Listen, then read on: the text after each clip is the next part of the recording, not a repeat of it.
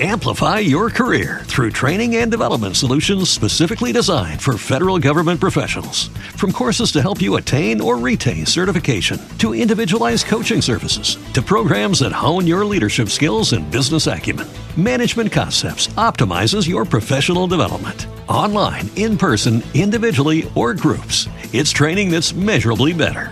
Learn more at managementconcepts.com. That's managementconcepts.com. What if you could have a career where the opportunities are as vast as our nation, where it's not about mission statements, but a shared mission? At U.S. Customs and Border Protection, we go beyond to protect more than borders from ship to shore, air to ground. Cities to local communities, CBP agents and officers are keeping people safe. Join U.S. Customs and Border Protection and go beyond for something far greater than yourself.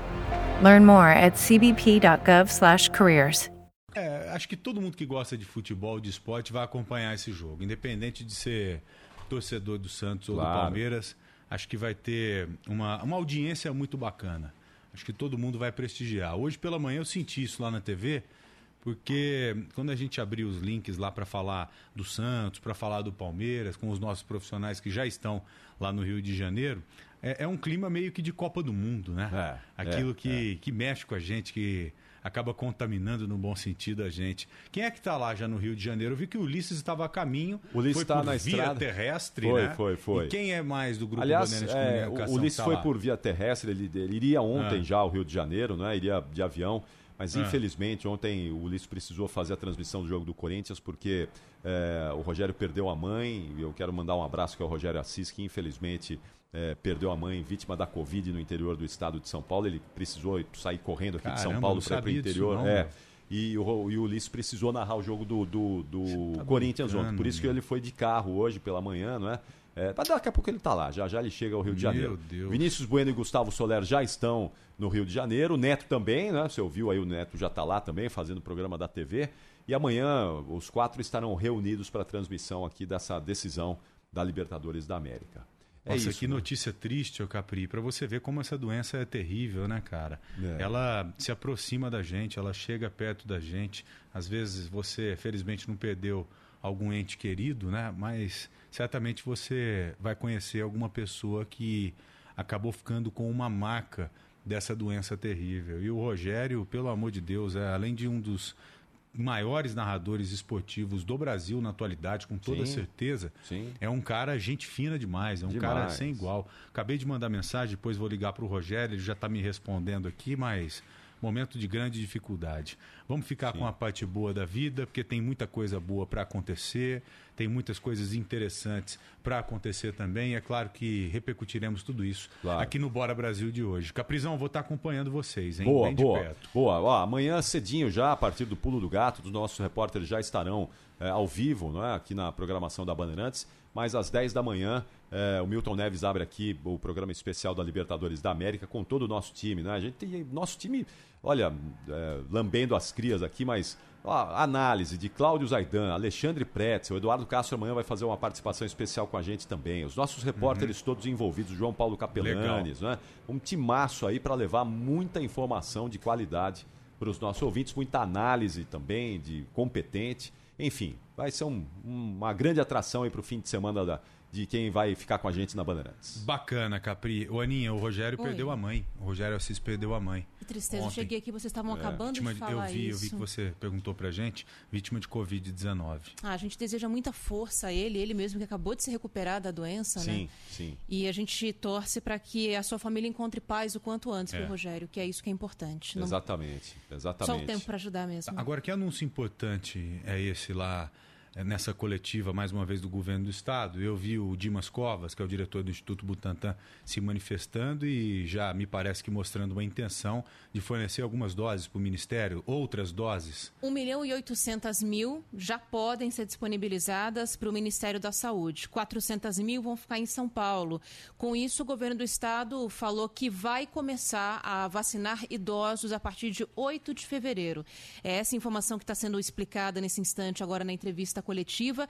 Quem está nos acompanhando pelo nosso canal no YouTube vai ver também a tabela que o governo do estado forneceu com a atualização das datas. Então, pessoas com 90 anos ou mais começam a ser vacinadas a partir do dia 8 de fevereiro. Expectativa de vacinar 206 mil pessoas. É, e depois, entre 85 e 90 anos, a partir do dia 15 de fevereiro. Ainda não tem um cronograma para pessoas com menos de 80 anos, mas o governador João Dória falou que esse cronograma deve sair a, em breve, né, à medida que mais doses chegarem. Então, o governo do estado, com esse lote excedente de Coronavac, vai iniciar a vacinação de idosos daqui a 15 dias no estado de São Paulo. Você sabe me dizer se esse lote de 1.800 faz parte do, das 4.100 doses? Acho que sim, né? Aquelas 4, 4 milhões. Foram, é, 4 milhões e 100 mil doses foram aprovadas na semana passada. Acho que é. Sim, daquele é lote que a Anvisa lote. acabou de, de aprovar, né? Que ela tem que revisar, o Butantan tem que revisar, tem que fazer uma triagem. E separar. aí o Butantan começou a produzir essas doses Entendi. e, enfim, começa a distribuição agora. Então, 1 milhão e 800 mil já estão disponíveis. O governador não foi muito preciso a partir de quando começa a distribuição, mas vai ser, vai ser em breve. E tem uma outra informação aí: o governo estava pressionando né, o Ministério da Saúde para compra daquele lote de mais de 50 54. milhões de doses da Coronavac. Era para hoje o prazo, agora eles estenderam para o dia 5, para a semana que vem para que o governo do o Ministério da Saúde dê uma resposta em relação à compra desse lote. Caso contrário, eles vão negociar com outros estados do país. E um terceiro anúncio, hoje tem muita coisa. Aliás, se a gente puder ouvir o secretário Marco Vignoli, que começou a falar agora, eu acho interessante. Tem coletiva que não tem quase nada né, de anúncios. Essa nós tivemos anúncios da vacinação de idosos, mais lotes da Coronavac. O governo confirmou algo que a gente já havia informado em primeira mão na Rádio Bandeirantes, suspensão do ponto facultativo no Carnaval. Não teremos feriado de Carnaval em São Paulo, em todo o estado Estado neste ano. E o secretário Marco Vignoli agora anunciando a reclassificação do Estado. Capri, vamos, vamos é, lá. abrir, por favor? Só me sinaliza do... aí na 2. Vamos é lá, então. Bom programa para você. Obrigado, Capri. Valeu. Amanhã vai ser incrível. Obrigado, viu, querido? Valeu. Vamos lá, bom, bom trabalho. trabalho. Obrigado. Como nós podemos ver, foi uma semana de grande evolução no que tange a colocação de leitos de UTI em todo o estado de São Paulo. A região de Sorocaba saiu de 11,8 para 12,6 uh, leitos por 100 mil habitantes, uh, tinha 76,9 de ocupação de leitos e agora vem a 72,4. Então, a região vem para a fase laranja nessa atualização, uh, seguindo os preceitos do Plano São Paulo. Quero cumprimentar o esforço do governo e de toda a região metropolitana de Sorocaba. Da mesma forma, Presidente Prudente vem para 73,8, lembrando que desde o fim do ano passado esse índice era superior a 80%, e agora com esse índice atinge também a fase laranja.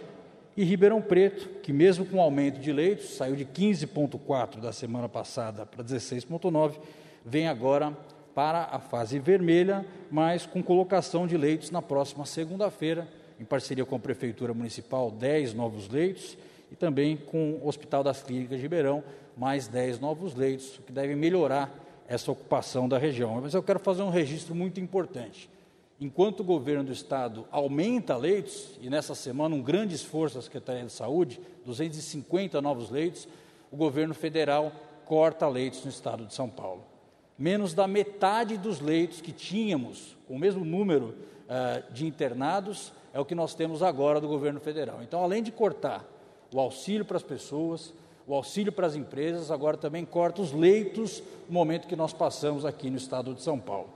Fica aqui o registro da nossa indignação sobre esse processo. Eu quero aqui também é, dizer, pode passar esse slide, por favor, que claramente a gente tem uma evolução da pandemia mais contundente no interior do estado de São Paulo. Quando a gente vê os índices superiores a 7 uh, é, mil uh, casos na média diária no interior de São Paulo, esse número chega a 2 mil na capital e 1.500 na Grande São Paulo, a gente vê uh, a diferença nas regiões do estado de São Paulo. Portanto, a melhora que se deu ao longo dessa semana se deu também aqui na Grande São Paulo.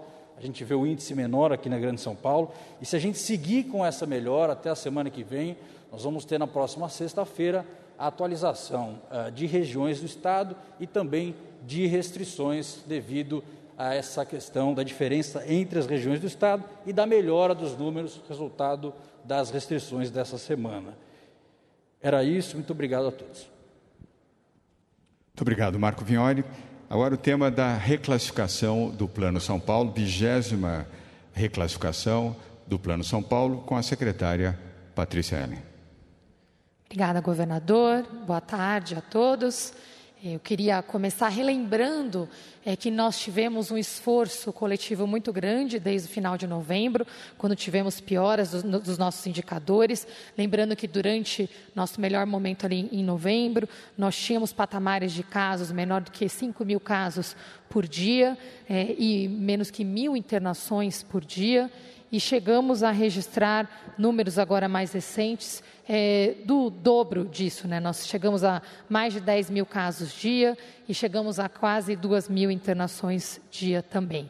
Então, essas medidas foram muito importantes, aqui recapitulando, que nós, já no dia 30 de novembro, é, tínhamos ali 100% do estado na fase amarela, fizemos uma restrição de avanços. É, no dia 11 de dezembro, a restrição de venda de bebidas alcoólicas após as 20 horas, a ampliação para mil agentes da vigilância sanitária para fiscalização de estabelecimentos. Então, muitos questionamentos sobre a questão da fiscalização. Houve um investimento muito grande disso, nisso e também um endurecimento das regras e critérios do Plano São Paulo, que foi acontecendo subsequentemente, em especial nas últimas três semanas. Esse esforço deu resultado. Na próxima página, como o secretário Jean já descreveu, eu queria relembrar que as medidas estão sendo tomadas sempre no momento correto, na dose correta e com um resultado muito importante é, que nós estamos registrando agora. Aqui é uma comparação da média de novos casos a cada 100 mil habitantes é, na semana, na média diária, nas semanas em que cada país voltou a ter medidas restritivas com a segunda onda. O Estado de São Paulo tem feito isso de uma forma célere. A primeira grande restrição foi feita no dia 30 de novembro, onde nós tínhamos ali uma média de 10 novos casos a cada 100 mil habitantes por dia e 5% de aceleração. Essa aceleração aumentou muito no mês, final do mês de dezembro e começo de janeiro, em virtude principalmente do descumprimento das restrições de final de ano, e chegamos a ter aqui 29 casos, 24 casos a cada 100 mil habitantes e uma aceleração de quase 20% de crescimento dos casos na taxa aqui média das semanas, eh, por quatro semanas. Com as medidas de agora, nós estabilizamos, paramos de aumentar a quantidade de casos, então estamos agora em 23 casos a cada 100 mil habitantes. E já nas últimas quatro semanas, uma desaceleração. Então, nós estamos com um crescimento de 13% por semana. Nas últimas duas semanas, houve um decrescimento, inclusive, de 3% por semana. O que, é importante? As medidas estão funcionando. Nós precisamos agora da colaboração da população nesses próximos dias, para que, como o secretário Marco Vinholi disse, na próxima reclassificação da semana que vem, nós tenhamos aqui notícias positivas também no que diz respeito às restrições. Na próxima página, nós temos essa é a classificação vigente. Na página seguinte, o secretário Vignoli já destacou os avanços. Eu só queria lembrar que houve um movimento muito positivo. No estado de São Paulo, nós estamos com 69,9% aqui de ocupação média dos leitos. E também tivemos uma melhoria nos números de casos, internações e óbitos, em especial na Grande São Paulo e na Baixada Santista, que é onde nós já temos indicadores equivalentes a regiões aqui de fase amarela, né, e que se isso se mantiver, nós podemos, a partir de fevereiro, ter um cenário melhor, exatamente tirando as restrições de limitação da fase laranja e vermelha para as regiões que apresentam bons indicadores. Na próxima página, essa é a atualização de hoje, ainda é uma atualização que requer muita cautela, como eu disse, houve um grande avanço, um resultado positivo do esforço coletivo da população, Duas regiões em especial, Presidente Prudente e Sorocaba, saem da fase vermelha, retornam para a fase laranja, mas nós também tivemos uma piora na região de Ribeirão Preto, que agora passa para a fase vermelha. Ribeirão Preto alcançou o índice de ocupação de leitos de 82%, né, com crescimento de casos e de internações. Para finalizar, a nossa mensagem é essa, de pedir um esforço adicional, principalmente nesse fim de semana. Nós estamos em diálogo constante com os setores, restaurantes, bares, comércio, sabemos o sacrifício de todos e estamos atuando também. Eh, em, hoje à tarde temos uma nova reunião, fizemos uma série de mais de cinco reuniões nos últimos dias, para que possamos, na semana que vem, além da gestão da pandemia. Então, está aí a reclassificação anunciada pela secretária Patrícia Ellen. O que teve de mudança, então, mesmo é isso, né, Joel? É, Presidente Prudente e Sorocaba, que estavam na fase vermelha, apresentaram melhora de índices e aumento de vagas em hospitais, passam para a fase laranja. Ribeirão Preto apresentou pioras e a região vai para a fase vermelha. A região de Bauru que havia contestado a reclassificação, permanece na vermelha. Grande São Paulo não tem alteração, permanece na laranja. É, litoral também, região metropolitana de São Paulo, permanecem na fase laranja. Legal que os números negativos da Covid-19 começaram a cair. É uma notícia importantíssima. Agora veja, nessa semana nós entrevistamos os dois prefeitos, a prefeita de Bauru e o prefeito de Sorocaba. Vocês se lembram muito bem. O prefeito de Sorocaba colocou em argumentos aqui para gente que havia índices necessários para que Sorocaba estivesse não na fase vermelha, mas sim na fase laranja. Eles estavam montando leitos de UTI que iam ficar prontos naquela semana, né? Exatamente. Ao longo desses dias. Caminho que não foi seguido pela prefeita de Bauru. Ela resolveu já não seguir mesmo o Plano São Paulo e agora, muito provavelmente, deve estar sofrendo algumas consequências por parte do Ministério Público, por parte da Justiça. Na sequência dessas entrevistas, nós falamos com o próprio Marco Vignoli, secretário de Desenvolvimento Regional aqui do Estado de São Paulo. E ele se mostrou ali completamente aberto né? Ele falou: não, o governo do estado de São Paulo está aberto para entender o que cada região está passando, está vivendo e o que pode acontecer com essas regiões. Tá aí, ó. O governo analisou tudo que foi apresentado pela cidade de Sorocaba, que acabou progredindo. Nós tínhamos 78% da população do estado de São Paulo na fase laranja e 22% na fase vermelha. Hoje subiu para pouco mais de 80% da população de São Paulo na fase laranja. Ana. Exatamente. A gente vai ouvir agora a fala do secretário de Saúde Importante do Estado. Importante essa, hein? Vamos lá, Jean Gorenstein falando. Essa semana tivemos uh, uma queda de alguns índices que se devem exatamente é, pelo esforço que a população fez, os comerciantes nos vários setores de serviços, que também colaboraram para que esses índices pudessem ser uh, atingidos, obtidos. Tivemos uma queda de 1% no número de óbitos, mas tivemos uma queda em 9% no número de internação. Diminuir a internação significa diminuir a a velocidade, a dinâmica da pandemia em cada uma das regiões, mostrando que elas, sim, naquele momento, estão sob controle. Portanto, medidas sanitárias ajudam e colaboram para que possamos, dessa maneira, salvar vidas. As taxas de unidade de terapia intensiva estão hoje no estado de São Paulo em 69,9% e na Grande São Paulo 69,4%. Só para recordar, até a semana passada, durante quatro semanas consecutivas, estivemos com índices superiores a 70%.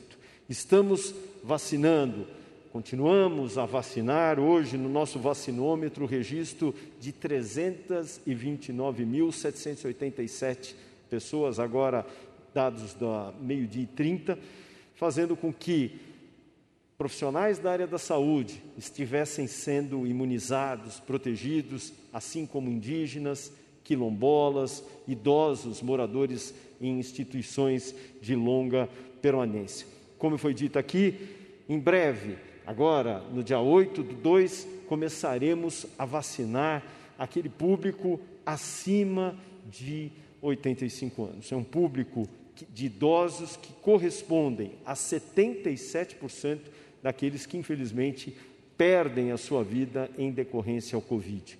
Correspondem a 80% daqueles que ocupam as unidades de terapia intensiva. E dessa maneira, o impacto em reduzir mortalidade com uma vacina como essa, o impacto de diminuir a internação hospitalar vai garantir com que nós possamos retomar as nossas vidas e principalmente esse público voltar a ter a liberdade. Enquanto isso, nós temos que manter todas as regras e normas sanitárias de distanciamento, uso de máscaras, higienização das mãos. Secretário Jean Gorenstein, portanto, confirmando aquilo que a gente anunciou agora há pouquinho também, Joel, as datas para vacinação de idosos em São Paulo. A partir do dia 9 de fevereiro, começa a vacinação de idosos a partir de 90 anos de idade. 15 de fevereiro, vacinação de idosos a partir de 85 a 89 anos de idade. Outros idosos, aí a gente vai ter que esperar um pouquinho mais para que mais doses sejam adquiridas aqui pelo governo do Notícia Estado. boa para quem tem mais de 85 anos de idade, porque a previsão seria praticamente iniciar esse grupo no final do mês de fevereiro. Verdade. Né? Interessante isso. Agora acho que está acontecendo duas, estão acontecendo duas coisas, viu, Ana? Com essa diminuição dos números terríveis da Covid-19. Primeiro, é claro, nós temos aí os efeitos já sendo sentidos das restrições que foram impostas na semana passada e que passaram a valer no início dessa semana. E o principal, sabe o que é? É porque o efeito final de ano já está ficando para trás. Uhum. O efeito das festas de final de ano, que normalmente a gente sentiria 15, 20 dias depois, já está ficando para trás. Né? A partir do, meio, do dia 25, a tendência é que isso passasse a acontecer como já estamos sentindo agora. E vamos torcer para que continue assim. Vamos torcer para que continue crescendo, decrescendo, para que a gente chegue naqueles mesmos números que estávamos antes da segunda onda, que ali dá para administrar. Com aqueles números antes da segunda onda, as cidades têm condição de administrar e ir vacinando aos poucos. Agora, é. falando em vacina, Ana Paula Rodrigues, olha, é, a gente sabe que vive em um, em um país que dá para imaginar tudo. Ontem nós falamos várias vezes do fura-fila as pessoas que furam fila por aí. Está acontecendo no Brasil inteiro. Você, inclusive, colocou. Isso é, é, o que é do nosso conhecimento. Agora, imagine o que, que a gente, a gente não, não, sabe. Então, uhum. tem o fura-fila. Você viu aquele problema lá no Hospital de Bom Sucesso, no Rio de Janeiro? Nossa. Você viu aquilo? Tiveram que vacinar pessoas aleatoriamente. Para ouvinte que não, não, ouviu essa história mais cedo, o negócio foi o seguinte: abriram hum. uma dose, né, uma ampola que dava para 10 doses, né? Exato. Era uma ampola muito maior do que era necessário naquele momento. Não tinha gente para vacinar. E assim, depois que você abriu a ampola, tem uma série de cuidados que precisam ser tomados, tem um limite de horas para que aquelas vacinas sejam usadas, uhum. porque a alteração de temperatura, você não pode tirar da geladeira e colocar de volta. Então, tem todo esse planejamento. O que, que eles fizeram? Foram para a porta do hospital, os funcionários do hospital, e começaram a pegar a gente no braço. Você que está passando aí, você, vem aqui, vem cá. Vão te dar a vacina agora para não jogar a vacina fora, gente aleatória que não tá. Claro, gente muito sortuda, de fato é. É claro. É uma galera que nasceu assim, virada pra lua. Agora tinha que ter programado, é lógico. né, meu? E aí, Eu só vou abrir se tiver gente. As pessoas não foram treinadas para isso? Não é? Pelo jeito não, é. né? Então tem esses dois problemas. O fura-fila, isso que você acabou de colocar. Você viu que teve um lugar que acabou a energia? Também. Também no Rio de Janeiro. E o diretor do hospital foi mandado embora. É, né? acabou a energia e muito provavelmente perderemos quase mil doses. Agora, teve algo mais absurdo, Ana. Uhum. Eu não imaginei que isso poderia acontecer no nosso país. Sinceramente, envolvendo vacina também. Quando você já acha que viu de tudo, aparece um caso como esse. Você viu o caso da enfermeira que aplicou a vacina e não aplicou? Eu vi. Você viu isso? E ainda Gente bem que a família estava gravando, né? Para acompanhar isso. Ela enfiou a agulha no braço de uma senhora de 97 anos de idade. Eu acho que eu tenho até o vídeo que a gente pode compartilhar para quem está nos acompanhando Fingiu no YouTube. que tinha aplicado a dose, não aplicou, tirou a seringa e pronto. Só que a filha da, dessa senhora, de, 80, de 97 anos de idade, fez o vídeo. E depois, quando estava assistindo o vídeo, falou: Uai, ela não aplicou na minha mãe. Agora. Vamos ver se dá pra gente isso é- colocar é, isso, agora. Isso é tão preocupante, porque eu comecei a mirabolar depois disso. Sabe, o que eu imaginei, ô, ô Ana e hum. ouvinte? Eu imaginei essa mulher aplicando a, enfiando a agulha no braço, não só dessa senhora, mas de tantas outras pessoas, tirando a seringa, retirando a agulha e guardando aquela dose. Para fazer o que com essa dose? Nem sei. Ou com as possíveis doses? Fazer o que? Você há de convir comigo, meu, meu querido ouvinte, que dá para fazer muita coisa hoje com uma dose no mercado clandestino. Até porque, é. Não é? A, a, Você acha que não, não, pode aparecer uma pessoa inescrupulosa querendo comprar uma vacina como essa? Tá no nosso YouTube. O vídeo tá aí? youtube.com.br Bandeirantes Oficial. É uma senhora bem idosa, são 97 anos que essa mulher tem. E aí a auxiliar de enfermagem chega com a seringa, dá para ver que tem uma dose considerável na, ah lá, na seringa. É, e aí ela espeta o braço da idosa e tira a seringa sem fazer movimento nenhum. Olha lá, de novo, para quem está acompanhando, para quem não está acompanhando em vídeo, ela fez isso. Ela enfiou a agulha no braço da senhora, esperou um pouquinho, puxou e colocou algodão, como se tivesse aplicado mesmo a vacina. Mas aí eu lanço a pergunta: o que é que essa enfermeira faria com essa dose? Isso não está claro ainda, mas ela está afastada, viu, Joel? Ela foi afastada do trabalho, porque isso é o mínimo. Esse caso aconteceu em Maceió e a técnica de enfermagem, o nome dela não foi divulgado, mas ela está afastada das atividades para que o caso seja apurado. E, claro, um procedimento administrativo está é, tá aberto né, para investigar a conduta dessa, dessa mulher. Ainda bem que esse vídeo foi feito. Se eu não me engano, foi a neta ou foi uma sobrinha dessa idosa, foi uma pessoa da família que foi acompanhá-la na vacinação Sim. e quis registrar o momento. Olha aqui a vovó tomando, né? E aí ela registrou, falou, ué, tá estranho isso, e o vídeo espalhou, foi o que deu força para a denúncia acontecer. Você já deve ter percebido a gravidade disso aí. Porque não é grave essa senhora não ter recebido a vacina, ela de 97 anos não ter sido vacinada. Né? Mesmo porque dá para resolver o problema, é só aplicar a vacina nela novamente. Agora, será que isso não está acontecendo em outras partes do Brasil? Será que não tem pessoas fazendo isso aí, fingindo que está aplicando e não está aplicando para depois tentar fazer alguma coisa com essas doses? Sabe por que, que é grave? Porque você não fica sabendo. Teoricamente, a pessoa foi vacinada ali o nome daquela senhora, a dona Ana, 97 anos de idade, recebeu a vacina às 12 horas e 30 minutos. Ela é registrada como vacinada. É diferente de sumir a dose. Como algumas doses sumiram lá em Minas Gerais, seis doses sumiram em Minas Gerais, a polícia está investigando para tentar encontrar. Ali, a polícia tem um caminho. Agora, num caso como esse, ou similar a esse, fica meio que jogado. Porque teoricamente essas pessoas foram todas vacinadas. Agora, como fazer daqui para frente para evitar essa barbaridade aí?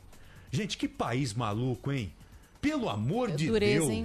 Cara, a gente implorou tanto para chegar essa vacina aqui. De repente a vacina chega e ela se pede por falta de energia, e ela se pede porque abriram indevidamente, e ela se pede porque tem fura-fila sacana vagabundo pra caramba, e ela se pede porque de repente tem gente aplicando e não aplicando ao mesmo tempo, e com a intenção de fazer o que com essa dose que não foi aplicada?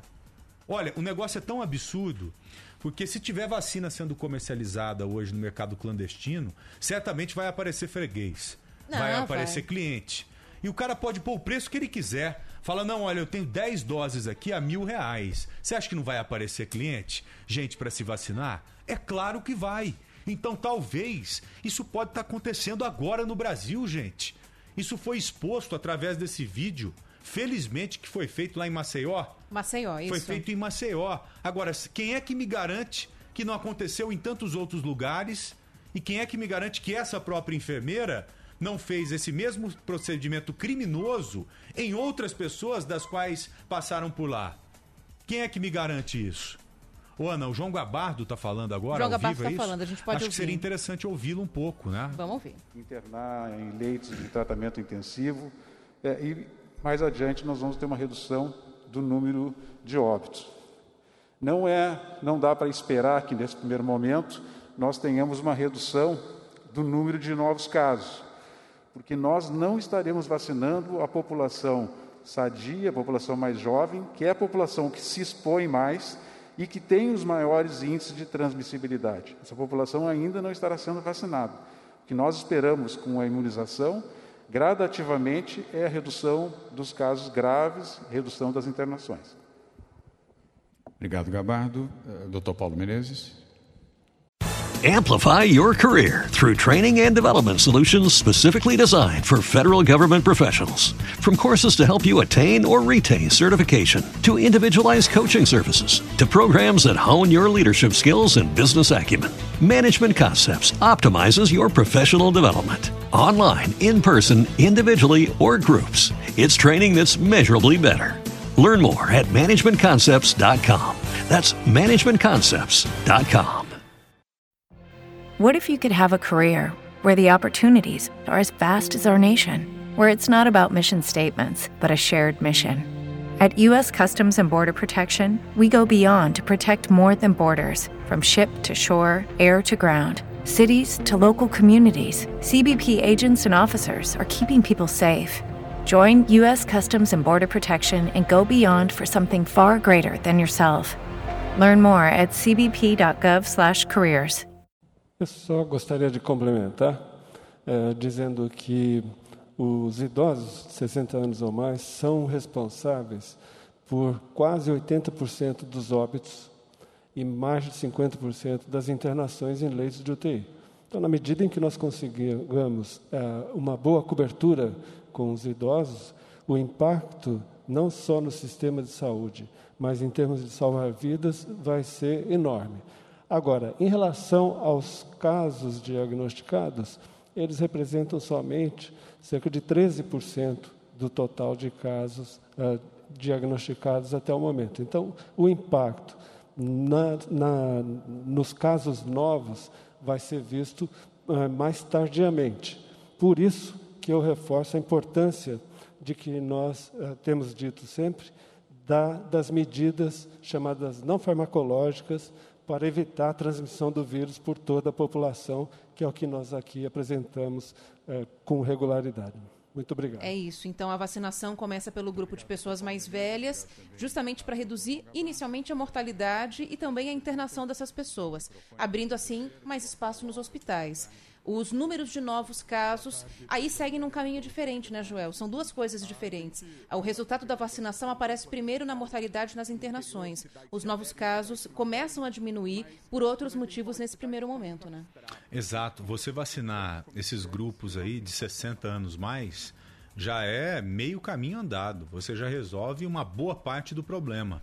Então, por isso que é interessante isso que acabamos de colocar para vocês né, o início da campanha de vacinação para quem tem mais de 90 anos a partir do dia 9 de fevereiro e para quem tem mais de 85 anos a partir do dia 15 de fevereiro. Aí a gente tem só que esclarecer uma coisa, e daqui a pouquinho a gente fala com a Mayra de Giaimo, a Mayra está nessa coletiva lá no Palácio dos Bandeirantes e vai trazer as informações para gente. Como é que essas pessoas vão ser convocadas, Joel? Porque a gente tem que sempre reforçar isso aqui no ar. Um ouvinte fez um dia desses uma observação e ele tem razão nisso. Ah, então no dia tal eu vou para o posto aqui perto da minha casa e tomo. Não, a gente não sabe como isso vai funcionar ainda. Então, espere a convocação. Temos 15 dias ainda para que todas essas informações sejam confirmadas, os detalhes sejam passados, para que você não se exponha também ao risco desnecessariamente. E é óbvio que trataremos desse assunto aqui com as pessoas diretamente ligadas ao plano estadual de vacinação. Nós falaremos com o representante do Estado, representante do município, para deixar você muito bem informado. Exatamente para não ter essas idas indevidas a vários lugares. Você já tem que ir sabendo o lugar correto no dia certo e na hora certa. E é claro, você acompanhando aqui a Rádio Bandeirantes, você ficará muito bem informado a respeito disso. Ana Paula Rodrigues, acabamos de ouvir a secretária de Desenvolvimento. O que, que foi? A Patrícia Eren falar. Sabe que a gente emendou aqui na entrevista coletiva e eu acabei de me dar conta de uma coisa. O quê? Eu não coloquei nem a vinheta de abertura do programa. ah, acredita? mas já está valendo. Começou mas, tudo mas tem junto. que pagar. Estamos no Bora Brasil. É roteiro né? comercial. Bora Brasil colocar. de todas as tardes. Então bora aí, já roda. Então, ouvinte, ó, tá é. tudo muito louco, tá tudo muito diferente. Mas o, Vamos seguir o A nossa prioridade é a informação. Por isso que a gente se embananou. Vamos bora lá. lá. Rádio Bandeirantes de São Paulo.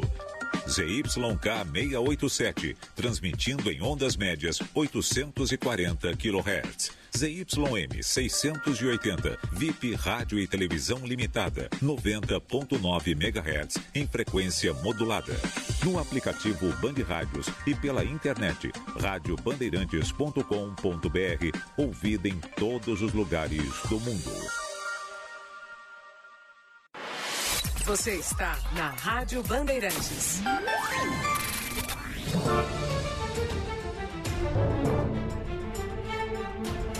Agora, Bora Brasil, com Joel da Atena e Ana Paula Rodrigues. Boa, agora sim. É claro que você sim. já sabe que estamos aqui no Bora Brasil na Rádio Bandeirantes, Ai, depois desses pai. anúncios importantes aí que foram feitos e vocês acompanharam que os números, felizmente, da Covid-19 já começaram a desacelerar. Não é cair, já estão mais desacelerados, né? Felizmente, ou menos acelerados, né? Melhor tratar dessa forma. O ritmo de subida diminuiu. Exato. É agora, Ana, nós ouvimos agora há pouco a Patrícia Ellen, secretária de Desenvolvimento Econômico aqui no estado de São Paulo. E ela apresentou essa reclassificação do Plano São Paulo. Né? Houve uma diferença. Algumas cidades acabaram subindo e outras caindo. Não sei se nem no plural, né? Acho que uma cidade apenas uma caiu. Só, Ribeirão, Ribeirão Preto. Preto. Ribeirão Preto saiu da laranja, foi para vermelha e a região, né, de Ribeirão Preto. E a hum. região de Presidente Prudente, região de Sorocaba, saíram da vermelha e foram para a fase laranja, porque apresentaram melhora nos índices. De todo modo, não tem nenhuma cidade do estado de São Paulo na fase amarela, na não. cor amarela. E tudo a... vermelho e laranja. E apesar desses resultados mais positivos, tudo bem que fevereiro já é segunda-feira que vem, o governo afirmou que até o fim da próxima próxima semana não tem nenhuma cidade do estado de São Paulo que não fique nem na laranja nem na vermelha. Então, pode ser que a gente tenha reclassificações assim, da vermelha para laranja, da laranja para vermelha, Sim. mas ir para as fases mais liberais. Amarela, nada disso. Nem, e verde também está totalmente uhum. fora do horizonte. Com certeza. É, o Lucas Josino está aqui com a gente, porque a partir de hoje, às 20 horas, ou seja, às 8 horas da noite, são Paulo vai viver por alguns dias consecutivos, ou seja, no final de semana inteiro, na fase vermelha. Isso vale no estado inteiro, né, Josino? É praticamente um toque de recolher. A partir das 20 horas, só serviço essencial funcionando, correto? Exatamente. Boa tarde. Joel. Boa tarde para você, para Ana Paula, um abraço para todos. E é um final de semana diferente. Primeiro, porque é verão. Verão as pessoas ficam menos em casa. E segundo, porque é final de Libertadores que envolve dois clubes paulistas. Então você imagina, festa tá pronta para um deles. E muita gente quer assistir esse jogo fora de casa, mas nos bares e nos restaurantes não vai ser possível. Não vai ser possível porque o estado está na fase vermelha a partir das 8 horas da noite de hoje, como você disse, até às 6 da manhã de segunda-feira, e isso significa que na fase vermelha, que é a fase de atenção total, porque os números subiram, significa que só serviço essencial pode abrir. E o que é serviço essencial para o governo do estado de São Paulo? É supermercado, padaria, farmácia, posto de combustível, hotel, lavanderia, algo que seja indispensável. Significa isso pra, na cabeça do, do, das autoridades públicas. Agora, comércio de rua, shopping, bar, restaurante, parque, academia, cinema, tudo isso vai estar tá fechado já desde as 8 horas da noite de hoje. Esse é o primeiro fim de semana que o estado de São Paulo entra na fase vermelha depois de bastante tempo. Na semana passada, o governador João Dória já tinha afirmado que os números tinham subido bastante e que caso o estado continuasse nesse ritmo de subida dos números, em 28 dias não haveria vaga nenhuma em qualquer UTI do estado de São Paulo. Mas para isso, para que isso não aconteça, precisa fechar tudo. E aí, oi Ana. Pode terminar seu raciocínio. E aí, claro. É para eu falar no pé dele. não, eu ia dizer que por isso que está na fase vermelha o estado de São Paulo nesse fim de semana. Não, só a gente comentou isso aqui, Joel, e aí o ouvinte deve estar tá pensando assim, pô, mas então fazem terrorismo com a gente. Ficam falando que em quatro semanas vão acabar as vagas de UTI, e aí fecham tudo, e o comércio, como é que fica? A gente torce para que essas projeções sempre deem errado.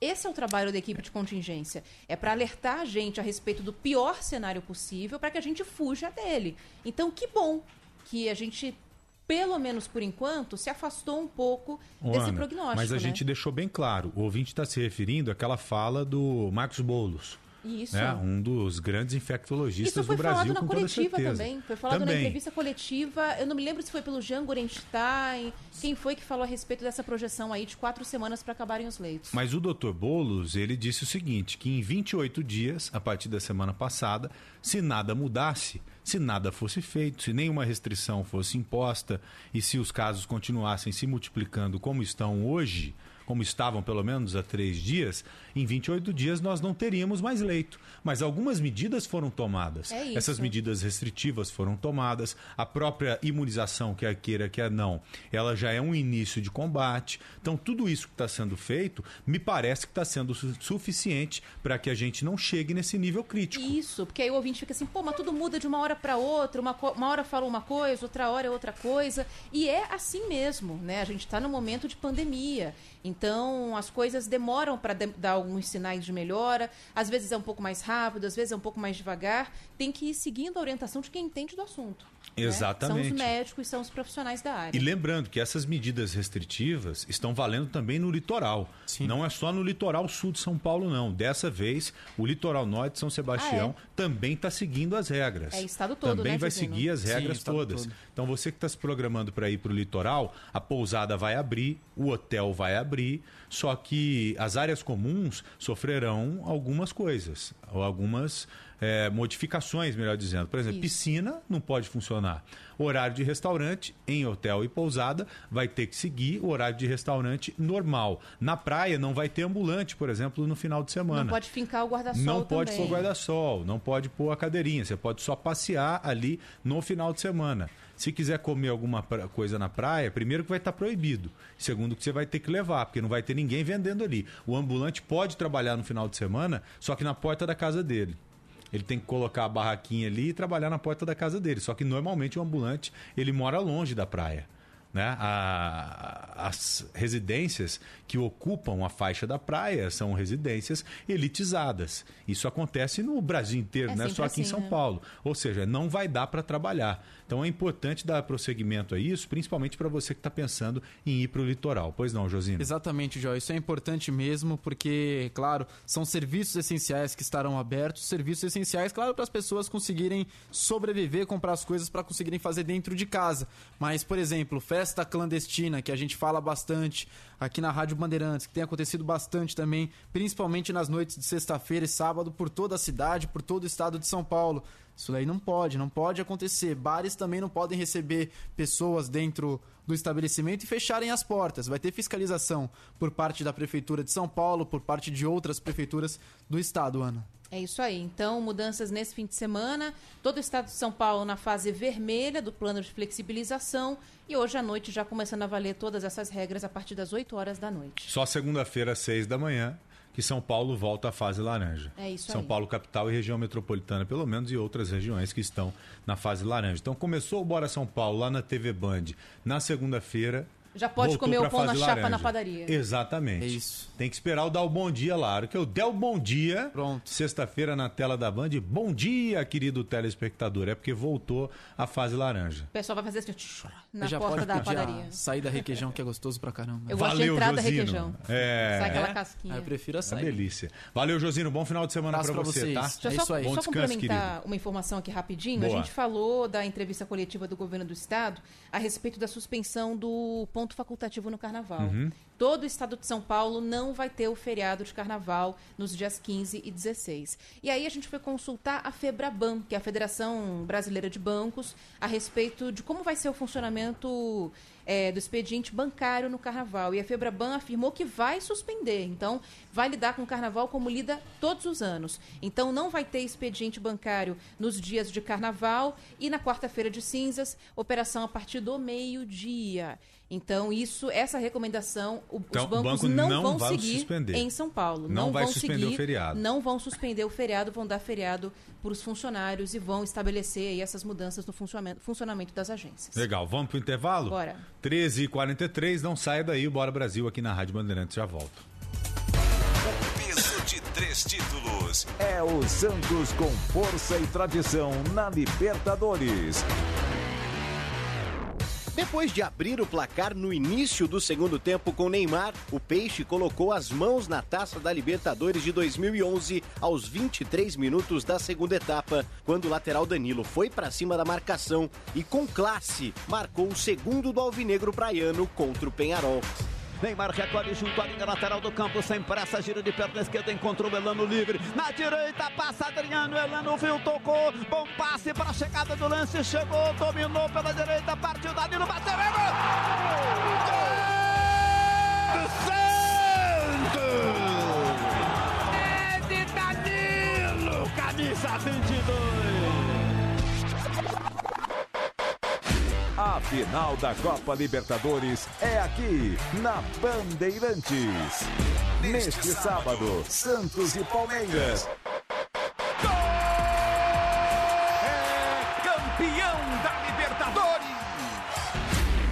Copa Libertadores.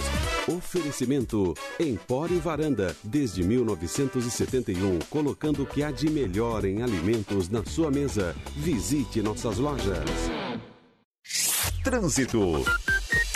Boa tarde, Ronaldo Rodrigues. Boa tarde, Ana, Joel, excelente tarde para todos. Começar falando do pior trecho da cidade, que é a marginal do Rio Tietê.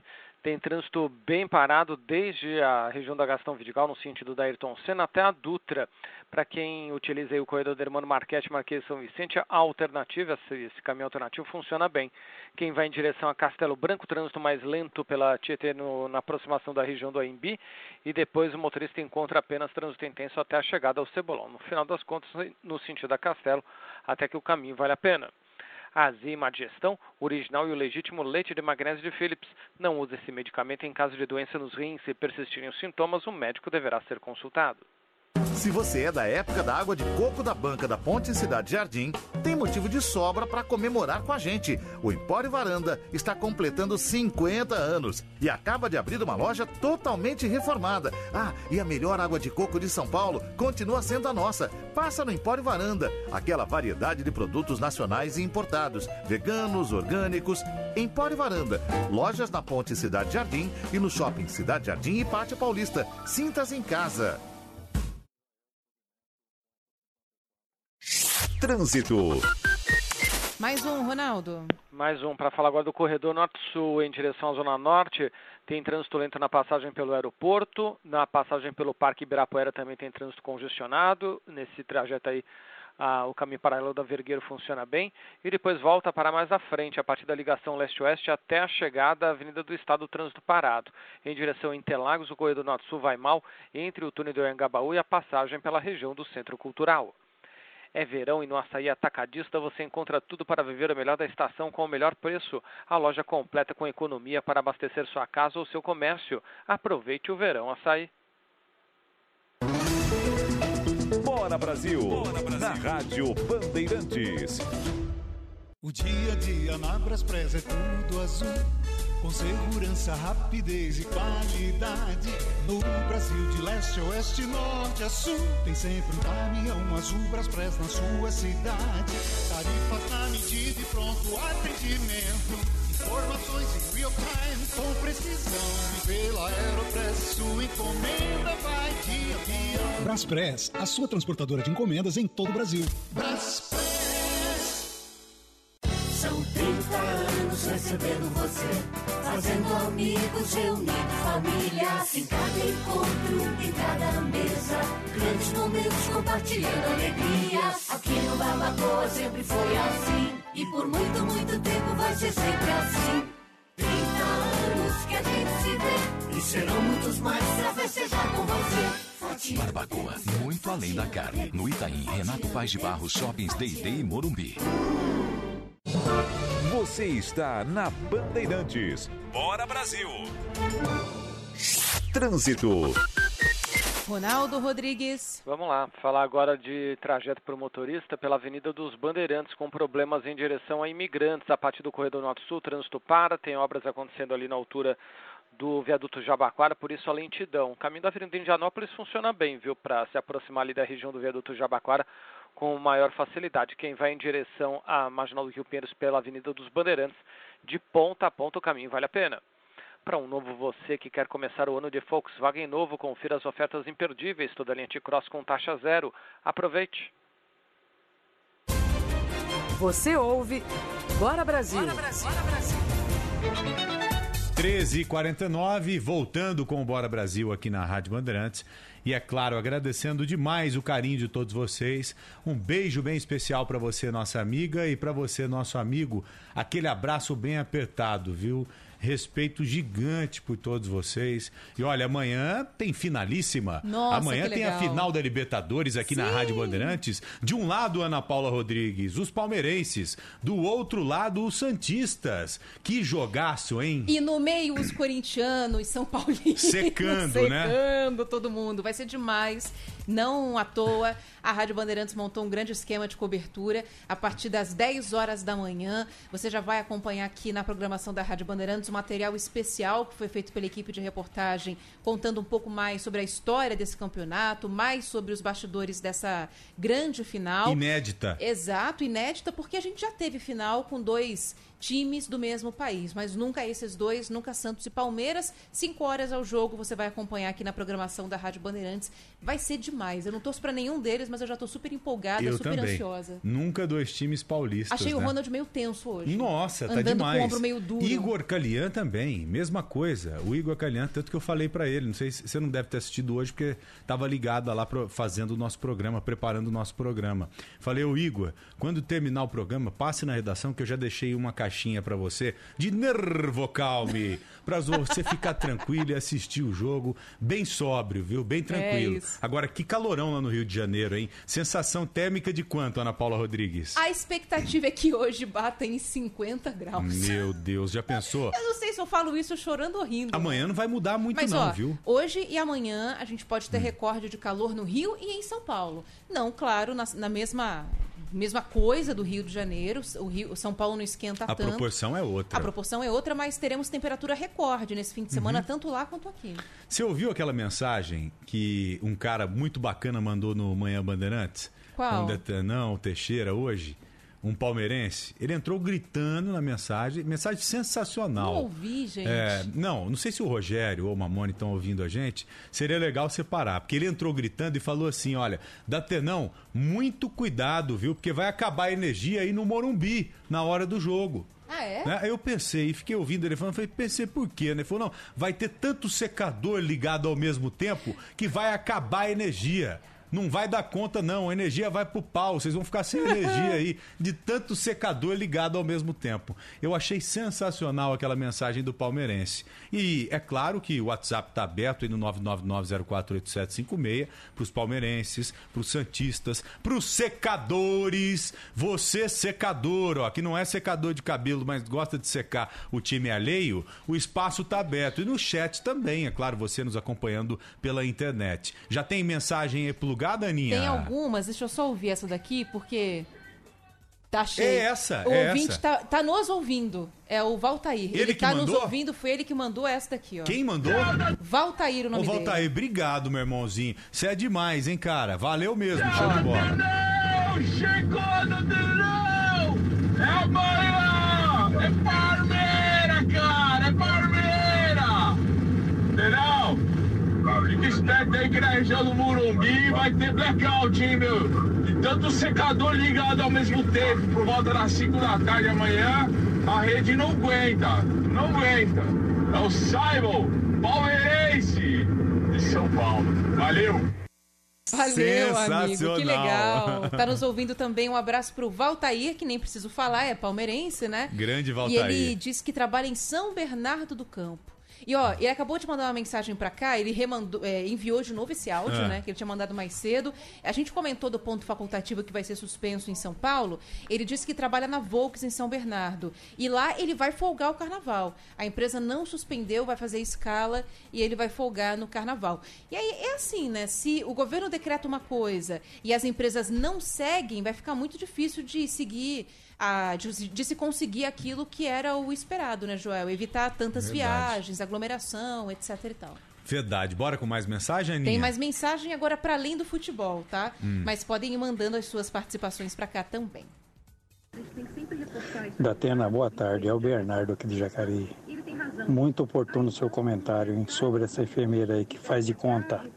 Se tem alguém filmando da família e ela fez isso aí, imagina quando não tem ninguém filmando. Né? Isso é a minha opinião. Ô Bernardo, muito obrigado, viu? É, essa situação me preocupou muito, muito, porque quando uma, uma vacina é desviada, roubada, pelo menos lá na frente o relatório consegue identificar que os desvios aconteceram. Tanto que a gente tem visto várias investigações nessa linha no Brasil inteiro. Agora, do jeito que vi hoje, não tem como entrar no relatório, ou não tem como o relatório identificar uma falha, um problema ali. Né? Teoricamente, aquela vacina que foi roubada, ela foi aplicada no braço de alguém. Então, por isso que eu fiquei preocupado, muito preocupado de verdade, viu, ouvinte? Vamos lá, tem mais uma aqui. Olá, Joel. Alô, Aninha. Oi. Fernando Motorista. O caso dessa enfermeira não era para ela ser afastada, era para ela ser presa. Fazer isso com a coitada da velhinha. É, então. É, ela fez isso com a senhora, mas o, o, problema é muito maior. É muito maior, gente, porque a gente não sabe o tipo de esquema que tá aí. É isso. O tipo de esquema que pode acontecer. Ou que né? já pode estar tá acontecendo. Exatamente. Né? Por isso que eu fiquei. Você entendeu a gravidade desse problema? Ele é muito grave, gente. Ele é preocupante pra caramba. Agora, como que você vai fiscalizar todos os postos de vacinação ao mesmo tempo? Né? Agora, sabe o que tem que acontecer? É uma pessoa fiscalizar a outra. Porque não tem outro caminho. Você que trabalha aí na linha de frente, se vir alguém agir de forma criminosa, tem o dever de denunciar. Tanto que tem um disque denúncia, a gente precisa até levantar esse número.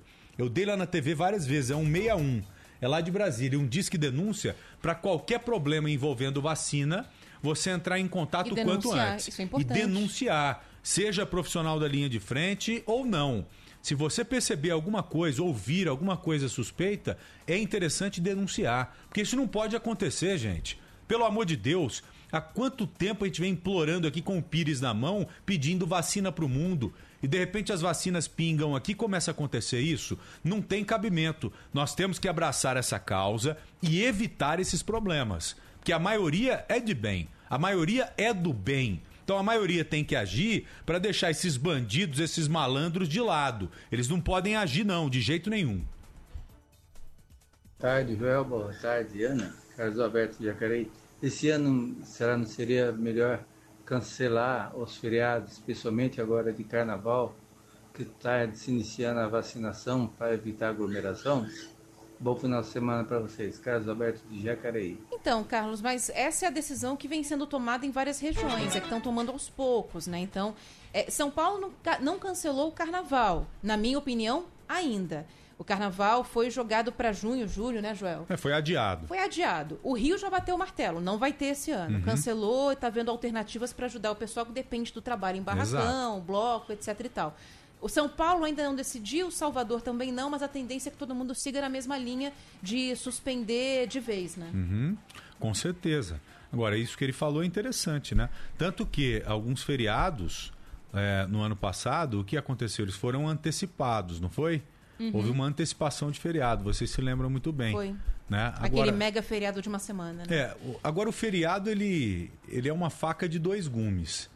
Não é? Ele tanto pode promover a aglomeração, dependendo do feriado, ou ele pode estimular com que as pessoas circulem menos.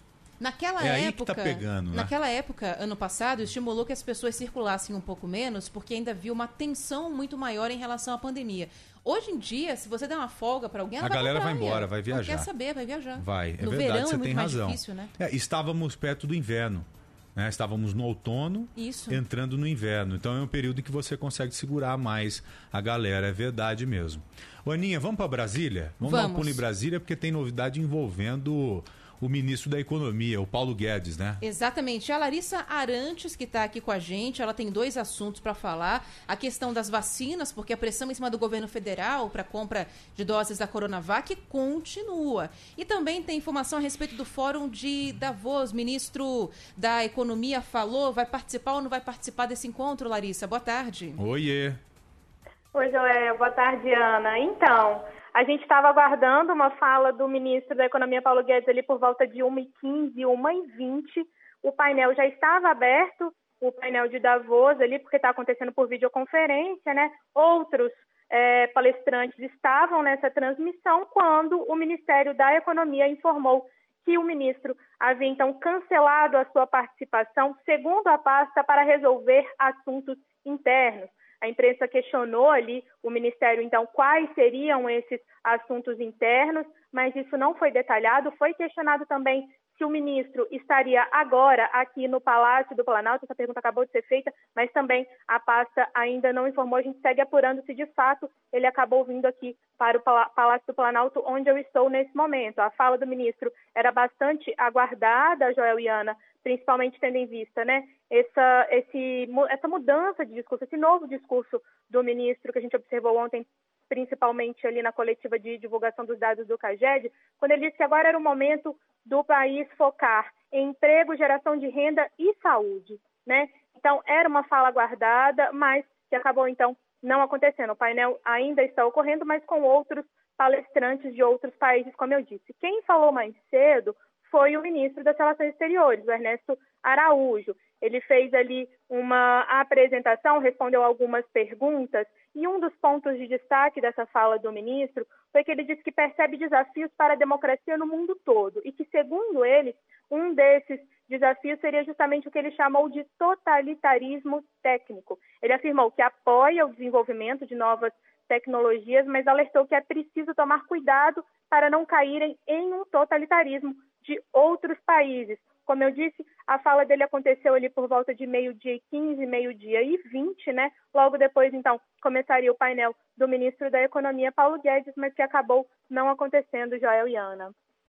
Amplify your career through training and development solutions specifically designed for federal government professionals. From courses to help you attain or retain certification, to individualized coaching services, to programs that hone your leadership skills and business acumen, Management Concepts optimizes your professional development. Online, in person, individually, or groups, it's training that's measurably better. Learn more at managementconcepts.com. That's managementconcepts.com. What if you could have a career where the opportunities are as vast as our nation, where it's not about mission statements, but a shared mission? At U.S. Customs and Border Protection, we go beyond to protect more than borders from ship to shore, air to ground. Cities to local communities, CBP agents and officers are keeping people safe. Join U.S. Customs and Border Protection and go beyond for something far greater than yourself. Learn more at cbp.gov/careers. Então tá aí, o ministro não participou desse encontro, acabou não falando é, no fórum de Davos. Agora, Larissa, um outro assunto que estava aqui listado para a gente falar também é essa questão da pressão dos governadores para a compra daquelas 54 milhões de doses da Coronavac. Aliás, tem uma informação sobre isso que a gente falou no começo do Bora Brasil, Joel. O governo tinha é, falado que até hoje aguardava uma resposta do ministro da, do ministro da Justiça, eu ia falar tudo errado, do ministro da Saúde, o Eduardo Pazuello, sobre a compra dessas doses. Se isso não acontecesse, que João Dória ia abrir a negociação com outros estados. E aí, na coletiva de agora há pouco, o governador de São Paulo falou que estendeu esse prazo estendeu para o dia 5. E o Dimas Covas, o presidente do Instituto Butantan, disse que recebeu uma informação do Ministério da Saúde de que o contrato vai sair, Larissa.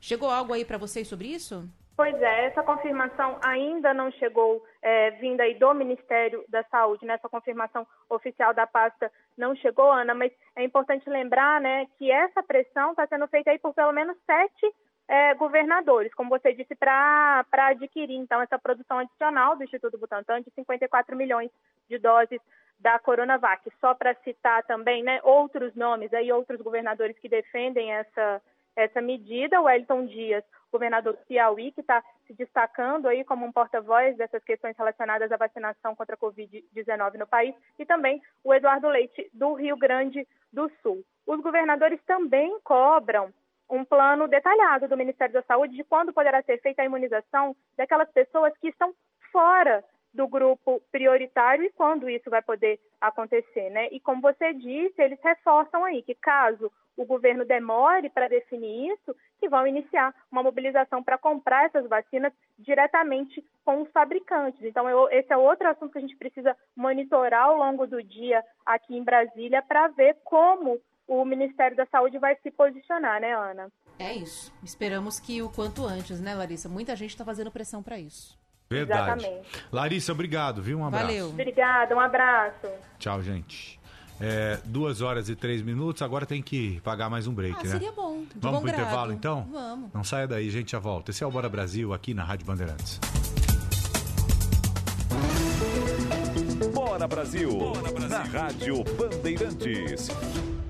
Pessoal, aqui é o Guilherme Paz da CM Capital. Você sabia que pode começar a investir com menos de 30 reais? É isso mesmo. Na CM Capital você aprende a controlar as suas finanças e a investir com segurança. A CM Capital foi eleita a melhor empresa de investimentos do Brasil. Aqui você conta com profissionais que vão te ajudar a escolher a melhor opção de investimento. Abra sua conta online gratuita. Quer conversar? Chame no WhatsApp 11 2388 0480. CM Capital, invista em você.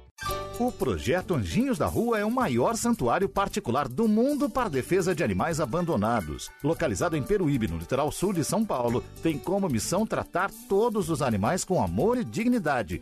Criada em 2006, a iniciativa atende a população gratuitamente e abriga 1.500 animais em uma área de 1 milhão de metros quadrados. Conheça e colabore você também. Acesse projetoanjinhosdarrua.com.br.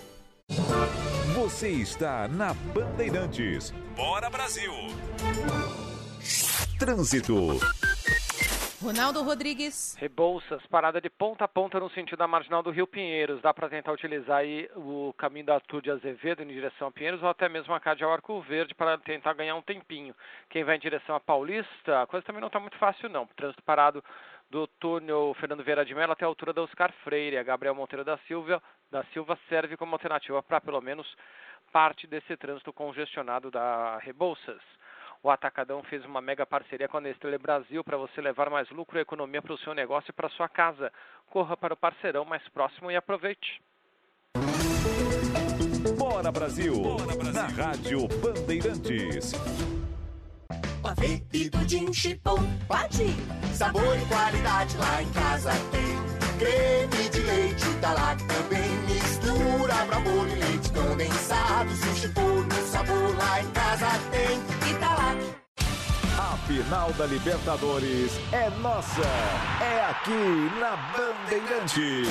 É brasileira. Palmeiras e Santos. Santos e Palmeiras. Aqui você vive todo o clima.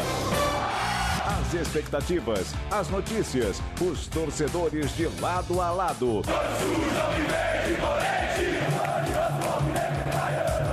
Análise dos nossos comentaristas. Ele sofreu um pouco na marcação. É um grande desfalque porque não baita zagueiro. Mas ele é um jogador que sabe enfrentar o gol. As estratégias dos treinadores, a preparação e a concentração. Sobram dados e informações aqui na Bandeirantes. E vai sobrar emoção. Bateu pro gol, vai ser golaço! E foi embora! A cobertura amanhã começa às 10 da manhã. E a partir das 4 da tarde é foco no Maracanã para grande decisão. Com narração demais de Ulisses Costa. Para Luiz Adriano. E se livrou da marcação, partiu pra área, vai entrar nela, vai fazer o gol, bateu!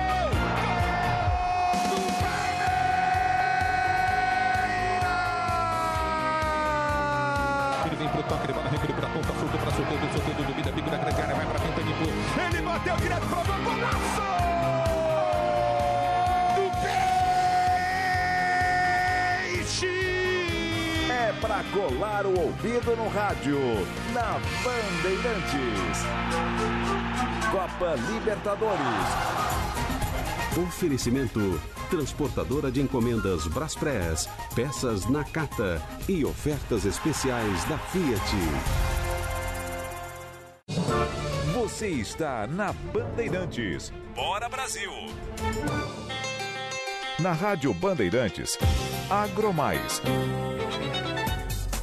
Já de volta com o Bora Brasil aqui na Rádio Bandeirantes e voltando já com a vinheta colada, igual a Giovana Deboé pediu pra gente fazer. Ela manda, eu só obedeço. É, Ela quer otimizar o tempo, né?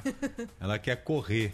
Mas a nossa Carol Lorenzetti está aqui. Oi, boa tarde, Tudo boa bem? tarde, tudo Para bem? falarmos do agro. Como é que Do você tá? agro. Tá tudo bem, Hoje é Carol? dia de Ótimo. agrodesafio. Agrodesafio. Ó, Hoje é bacana, hein? E o tema de hoje é bem interessante. Vamos É? ver quem sabe tudo de O quê? cachaça. Ah, porque eu tenho um certo entendimento aí. Eu não sei o que acontece que toda sexta a Giovana quer falar de alguma bebida, né? Sexta-feira passada foi vinho, essa semana é cachaça e a É, gente eu segue fui por bem sexta-feira. Vamos ver se hoje eu também tô nessa. Você é cachaceira ou é consumidora? Ah, eu sou consumidora de caipirinha, pra falar bem a Ah. verdade. Cachaça pura, Que é não. o único jeito Dizem que que eu eu sou consumir. cachaceiro. Cachaceiro eu não sou. Cachaceiro é quem fabrica pinga. Eu só sou consumidor. E tem a da marvada pinga também, né? E- e quem canta essa música é o Eduardo Costa. Ana Paula ama o Eduardo Costa. Oh. Um dos grandes cantores da música sertaneja brasileira. O cara manda bem pra caramba. O que, que temos de cachaça? Você não Temos trouxe nem um várias. golinho pra gente, é? Olha, eu deveria ter trazido pra animar vocês um pouco aqui, né? Vocês Hum. estão meio desanimados. Pra dar uma esquentada no papo, né? Nossa, Você sabe- se- o jeito que a gente fala, isso, a gente tá desanimado. Imagina se não Ah, tivesse. Giovana vai bater a cabeça na parede, de É. desespero. Porque a cachaça ela é boa no calor pra abrir o apetite. Como no frio ela é boa pra esquentar. É verdade. Exatamente. Ela é a cachaça é a, a bebida mais eclética de todas, porque ela Hum. é da abrideira para abrir o apetite, ela é companheira, acompanha pratos e sobremesas, e ela também dá saideira, como Hum. digestivo. Ah, é, ela está digestivo. presente É igual em todos licor, os né? momentos. Sabe uma curiosidade que eu encontrei hoje? De acordo, aí não, sou, não é da minha cabeça não, viu, gente? É do Instituto Brasileiro de Cachaça, o IBRAC. A caipirinha, ela começou a ser feita no interior de São Paulo, no começo aí de 1900, como um remédio contra a gripe. Então, vocês imaginam só, as pessoas misturavam... Mel, limão. É, exatamente. cacha- Mas é remédio Cachaça, mesmo. limão, açúcar e gelo. Mas é Era remédio. usado como remédio contra a gripe. E Uhum. aí, lá na Semana de Arte Moderna, em 1922, é que a caipirinha começou a ficar conhecida aí. Mas é caipirinha porque é do interior de São Paulo. Começou lá. Nossa, eu nunca, é tão óbvio, eu nunca tinha pensado nisso. Nem É. Tem gente que mistura, também. sabe, como remédio, além do limão, a cachaça e o mel, tem gente que põe o açafrão também junto. Hum. Aí fica um remedião bruto também. Era um dia eu costume- tava em casa, Hum. eu fiz uma, uma caipirinha, tomei. Aí fiz a segunda, tomei. A terceira, eu fiz a quarta. A hora que, A eu, quarta? tava, a hora que eu fui tomar, minha esposa falou assim: mais uma? Que que é isso? Não, quarta caipirinha. quarta Falei, não, eu tô me medicando. Dá licença, eu tô me medicando. Que eu tô com gripe. Tô tentando sarar, então eu tô É. Essa tomando desculpa eu remédio. não conhecia ainda não, viu? Essa vai pro Não meu tava tomando remédio. Pra levantar os anticorpos. E o que, que a gente tem aí Vamos de lá, desafio vamos dar a primeira pergunta. No ranking das bebidas alcoólicas, claro, mais consumidas do Brasil, em que colocação está a cachaça? Primeiro, segundo ou terceiro lugar? Eu chutaria terceiro. Em volume, deve ser em volume. Ah, Eu iria no terceiro. ah eu acho que é Sério? também, porque bebe pouco, né? Eu acho que primeiro é segundo. cerveja. Cachaça você toma um pouco, já fica tonto, não dá pra tomar muito. Eu acho que primeiro é cerveja. Eu também. O segundo eu não sei, eu não sei porque eu chutei que é Segundo terceiro, deve ser o mas que? Um vinho, talvez? Eu acho que não. Vocês lembram Acho do que vinho errei. semana passada, né? Que era Acho que eu errei. 2,7 litros por ano Acho que é por cerveja, cachaça por e vinho. pessoa. Hum, manda Estão aí. fa- tirando por vocês, né? Eu, é, eu acho É. que terceiro. Então, é segundo lugar, na verdade. É. A cachaça é a segunda bebida mais consumida Parando no pra pensar, Brasil. eu vi que tava errado. Só pede pra cerveja. Só perde pra cerveja. Em terceiro lugar vem o vinho. Aí. A cachaça representa 72% do mercado de destilados do país. E é um dos quatro destilados mais consumidos do mundo. Então, pra próxima. Qual que é. Caramba, tá- cachaçaiada, hein? É a só é segunda bebida, eu cachaceiro, fiquei surpreso agora, hein? É. É porque tem, a caipirinha é muito famosa, muito consumida no Brasil. Mas você então vai pro interior dos Você estados, é quando- cachaça mesmo. É Quando eu cachaça coloco um copo de só, cachaça assim, vamos supor, quatro dedos, né? Aí eu falo assim, eu vou beber só o fundo dela, só aquele dedinho. Só a primeira parte que tem ali. Só que antes você tem que beber essa outra parte. Por isso que eu acabo bebendo muito às vezes. Eu tento beber o que tá no fundo. É, sério, eu tento beber só o que tá no fundo. Leva mas ele o que tá na sério, leva. frente acaba indo. Eu só junto. com o cheiro eu já fico meio bêbada já. Então aí vai pra segunda pergunta. Qual é o teor alcoólico da cachaça? Amplify your career through training and development solutions specifically designed for federal government professionals. From courses to help you attain or retain certification, to individualized coaching services, to programs that hone your leadership skills and business acumen, Management Concepts optimizes your professional development. Online, in person, individually, or groups, it's training that's measurably better. Learn more at managementconcepts.com. That's managementconcepts.com. Every day, we rise, challenging ourselves to work for what we believe in. At U.S. Border Patrol, protecting our borders is more than a job, it's a calling. Agents answer the call, working together to keep our country and communities safe. If you're ready for a new mission, join U.S. Border Patrol and go beyond. Learn more at cbp.gov/careers. 40. Quais opções? tem opções, né? Ah. Até 12, até 25 ou até 48. Até 48. Até 48. Até 40, toda unanimidade. É, os ouvintes também estão mandando 48% aqui. Gente, é. alta mesmo, viu? A cachaça é de 38% a 48%. A cerveja, que é mais levinha, até 9%. E o vinho pode chegar aí até a 14%. Então imagina, Mais, 48% é mais. muita coisa. Tem vinho de 15, 15 e pouco. É uma média aqui. Ô, ô, Carol, é, você sabe que o cachaceiro, o que fabrica mesmo, ele tem que ter uma experiência gigante, porque tem o tirador de cachaça que fala. É o cara que fica com uma, uma espécie de colherzinha, mas não é colher, é uma, uma colherzinha de madeira, alguma coisa assim. Aí a cachaça começa a pingar do alambique e ele vai fazendo um teste lá. A todo instante ele faz um teste.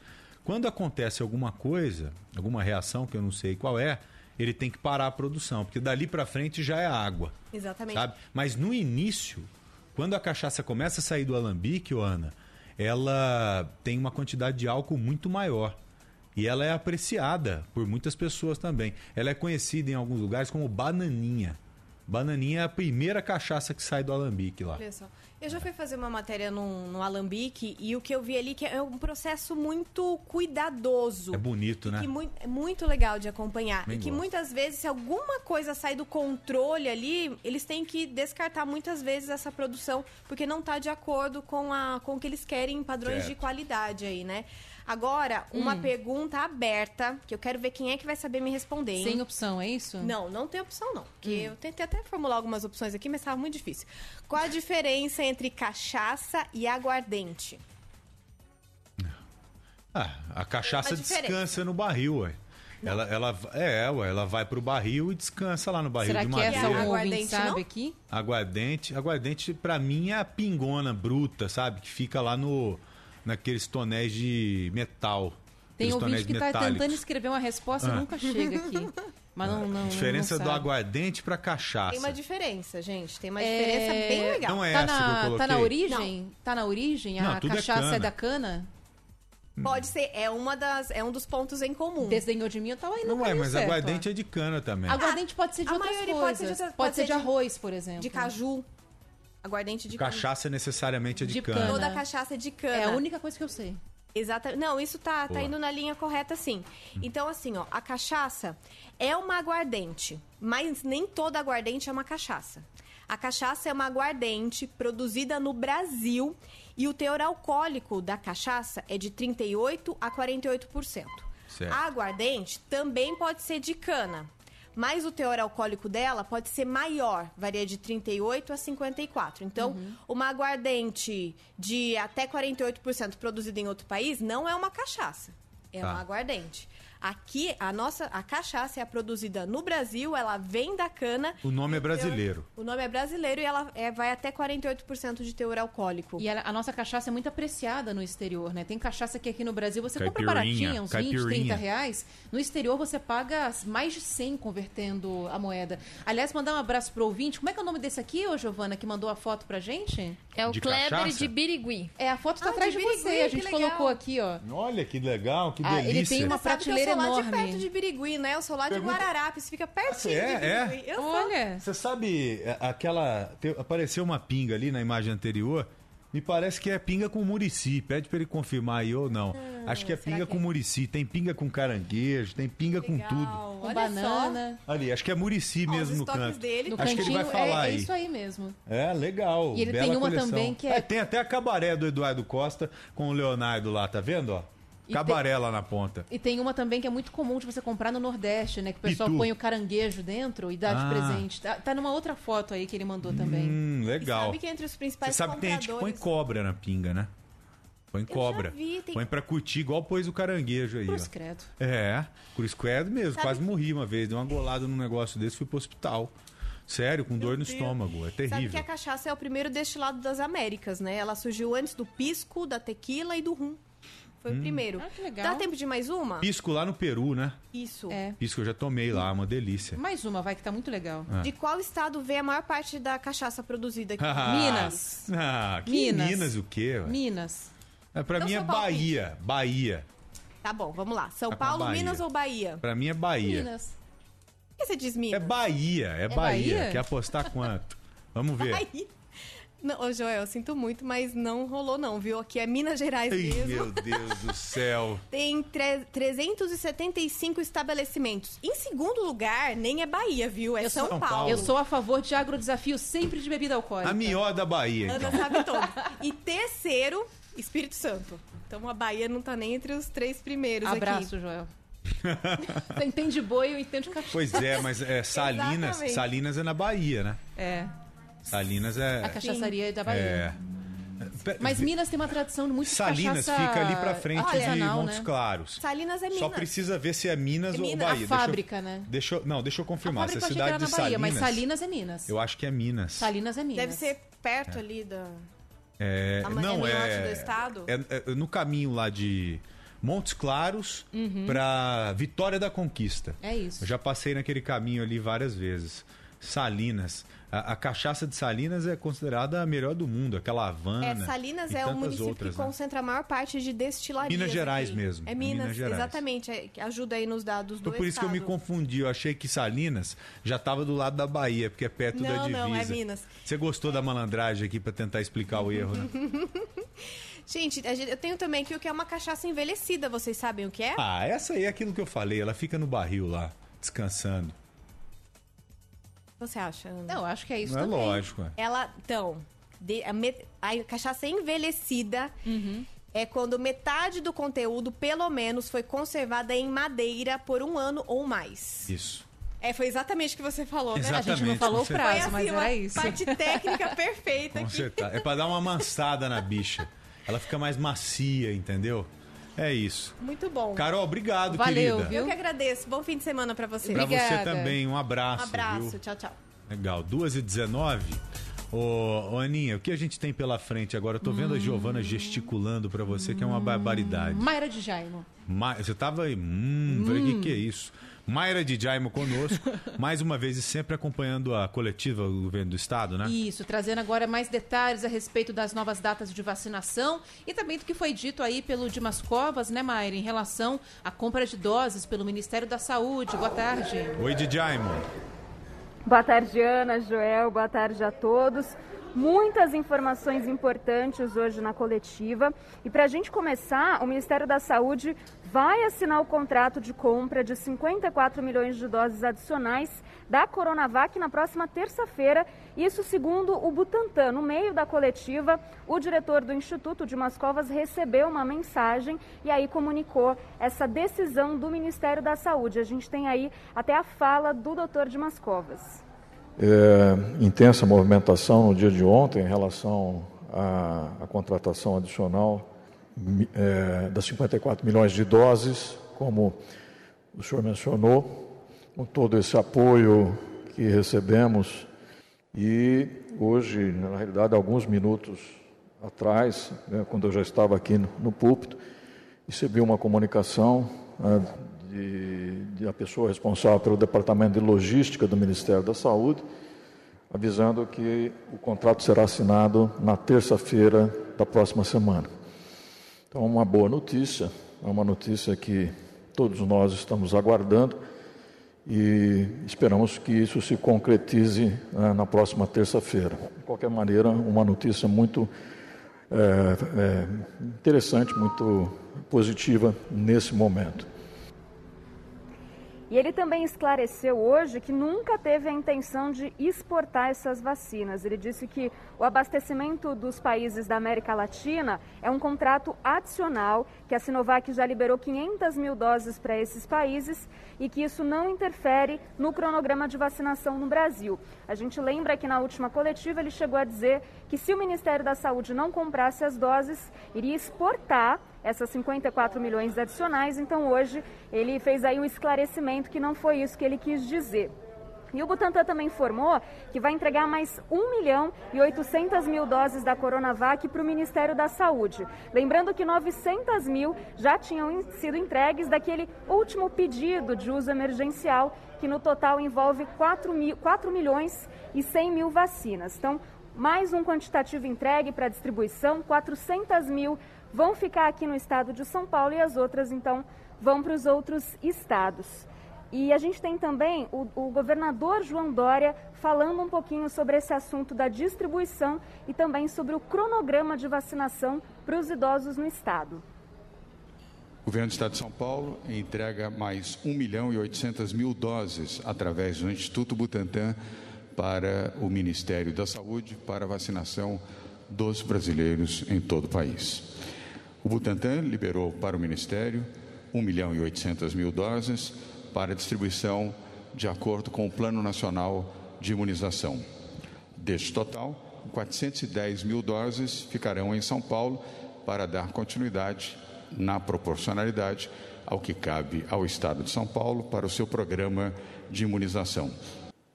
O Estado de São Paulo começa a vacinar idosos acima de 85 anos a partir do dia 8 de fevereiro em todo o estado de São Paulo. Com um novo lote de vacinas, nós iniciaremos, a partir do dia 8 de fevereiro, o programa de vacinação de 206 mil idosos acima de 90 anos de idade. E a partir do dia 15 de fevereiro, idosos na faixa etária entre 85 e 89 anos, num total de 515 mil pessoas, totalizando os que têm acima de 85, mais de meio milhão de pessoas serão vacinadas em São Paulo a partir do dia 8 de fevereiro. É uma prova de respeito às pessoas vulneráveis com esta faixa etária acima de 85 anos. E quero tranquilizar também as demais pessoas com idade mais avançada que gradualmente vacinaremos também as pessoas entre 80 e 85, entre 75 e 80, entre 70 e 75, assim como pessoas acima de 60 anos. Todos estão na escala de prioridade do Plano Estadual de Imunização no Estado de São Paulo, do PEI. E gradualmente vamos anunciando e de forma planejada e organizada viabilizando esta vacinação. Então, resumindo, no dia 8 de fevereiro começa a vacinação para quem tem mais de 90 anos e no dia 15 de fevereiro aí vai ser a vez de quem tem de 85 a 89 anos. Eles chegaram a dizer que a Secretaria de Saúde indica que um em cada três idosos com mais de 85 anos faleceram. Então, por isso, prioridade absoluta para essa faixa etária. E o governo de São Paulo disse também que houve uma queda nos indicadores da pandemia, por isso fez uma nova reclassificação de fases do Plano São Paulo hoje. Então, Presidente Prudente e Sorocaba avançaram da fase vermelha para laranja e, por outro lado, o Ribeirão Preto retrocedeu e foi para a fase vermelha, né, que é a mais restritiva. Os casos até aumentaram 2% nessa semana em relação à semana anterior, mas houve uma queda de 9% nas internações e 1% nos óbitos. E só para finalizar, apesar de eu ter certeza que vocês já falaram por aí, o carnaval, né, o feriado de carnaval, não vai ser considerado ponto facultativo no Estado, assim como não será pela Prefeitura, como foi anunciado hoje mais cedo. Ana. Ô Mayra, você disse aí que 1 milhão e 800 mil doses já foram entregues pelo Butantan ao Ministério da Saúde. E essa parte, ela vem daquelas 4 milhões e 100 mil doses, né? E o restante, já uma previsão de entrega, alguma data prevista para entregar o restante? Não tem ainda, né? Além hum. dessas 1 milhão e 800 mil, mais 900 mil desse mesmo lote também já foram entregues, mas o restante ainda está passando por testes e eles ainda não deram a data de entrega exatamente, Joel. Mas tecnicamente eles precisam entregar esse quantitativo até o final de janeiro. E uma outra coisa, Mayra, não sei se foi dito na coletiva, em relação à convocação das pessoas que serão vacinadas a partir de fevereiro. Eh, foi dada alguma explicação a respeito de quando isso começa e de que maneira isso vai ser feito para que essa informação atinja quem precisa aí nos postos de saúde, os idosos principalmente, né, que vão ser os primeiros? Foi dito muito pouco sobre isso. Vai ter aquela plataforma, né, Vace Vida, onde inclusive as pessoas com mais de 85 anos, principalmente, já podem fazer o cadastro. Se não fizer o cadastro, não tem problema, pode ser vacinado da mesma maneira, mas agiliza, né? Fica menos tempo ali no posto de saúde, no local de vacinação. Mas exatamente como é que vai ser a convocação ainda não foi definido pela Secretaria de Saúde, ou pelo menos não foi apresentado. Tá bom então. Ô Mayra, eu levei um susto hoje quando abri o link com a nossa repórter lá no Paraná. Eu achei que era você. Você já ouviu falar na Sara Ertal? Já ouviu falar não, ou não? ouvi, mas olha, eu fiquei sabendo disso pelo pessoal aqui do Palácio que falou, ah, eu tava escutando o Joel e disse que tinha uma menina parecida com Não. você. Não, parecida é brincadeira, Eu tirei Mayra. uma Ela é foto. igual a você. Ô Gi, me compartilha o telefone da Mayra, que eu vou mandar pra ela. Eu tirei a foto. É impressionante.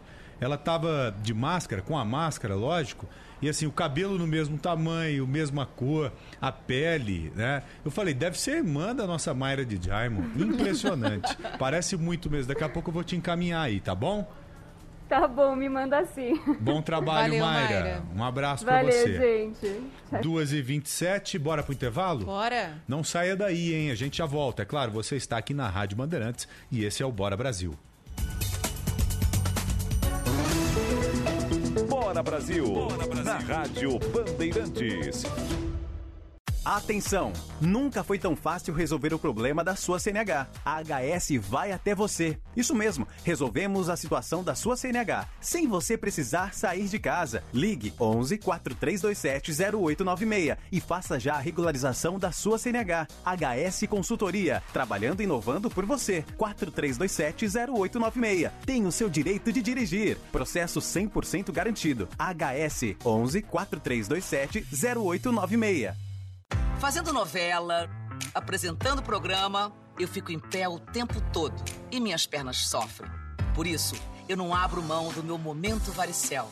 Com varicel cápsulas, eu evito aquela sensação de inchaço e dor, deixando minhas pernas prontas para enfrentar o dia. Já o varicel creme é perfeito para relaxar depois da correria.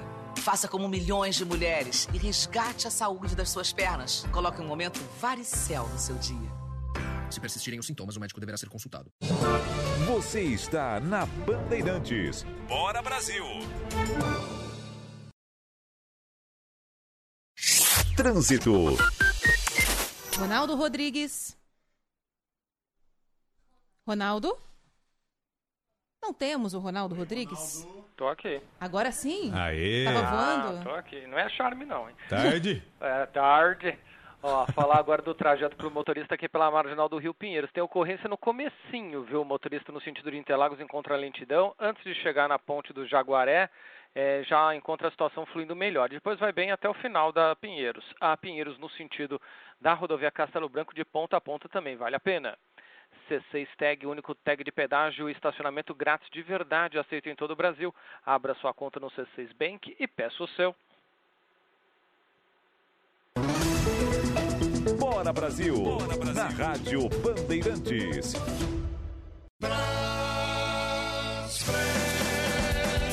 Sempre se reinventando, evoluindo para transportar melhor. Produtos farmacêuticos, e-commerce, rodoviário, internacional. E pela Aeropress. Braspress, a sua transportadora de encomendas em todo o Brasil e Mercosul. O mercado de trabalho exige profissionais cada vez mais bem preparados. E a plataforma Proa é um curso profissionalizante gratuito e online que une formação comportamental com atividades práticas que simulam o mercado de trabalho. Três meses que mudarão seu futuro para sempre. Quer se conectar ao seu primeiro emprego? Para participar é preciso estar cursando ou ter concluído o terceiro ano do ensino médio em escola pública e ter entre 17 e 22 anos. Inscrições abertas no site proa.org.br. Vem pro Proa. Você está na Bandeirantes. Bora Brasil! Trânsito. Mais um, Ronaldo. Mais um, para falar do trajeto difícil já pela ligação leste-oeste, no sentido da radial. Trânsito para quando o motorista se aproxima ali da região da Avenida do Estado e vai péssimo até a altura da Radial Leste. A Radial também vai ruim no sentido do bairro até a altura da Álvaro Ramos. Depois apenas trânsito intenso. No sentido do centro, Radial vai bem e no sentido do oeste, a ligação leste-oeste também funciona direitinho.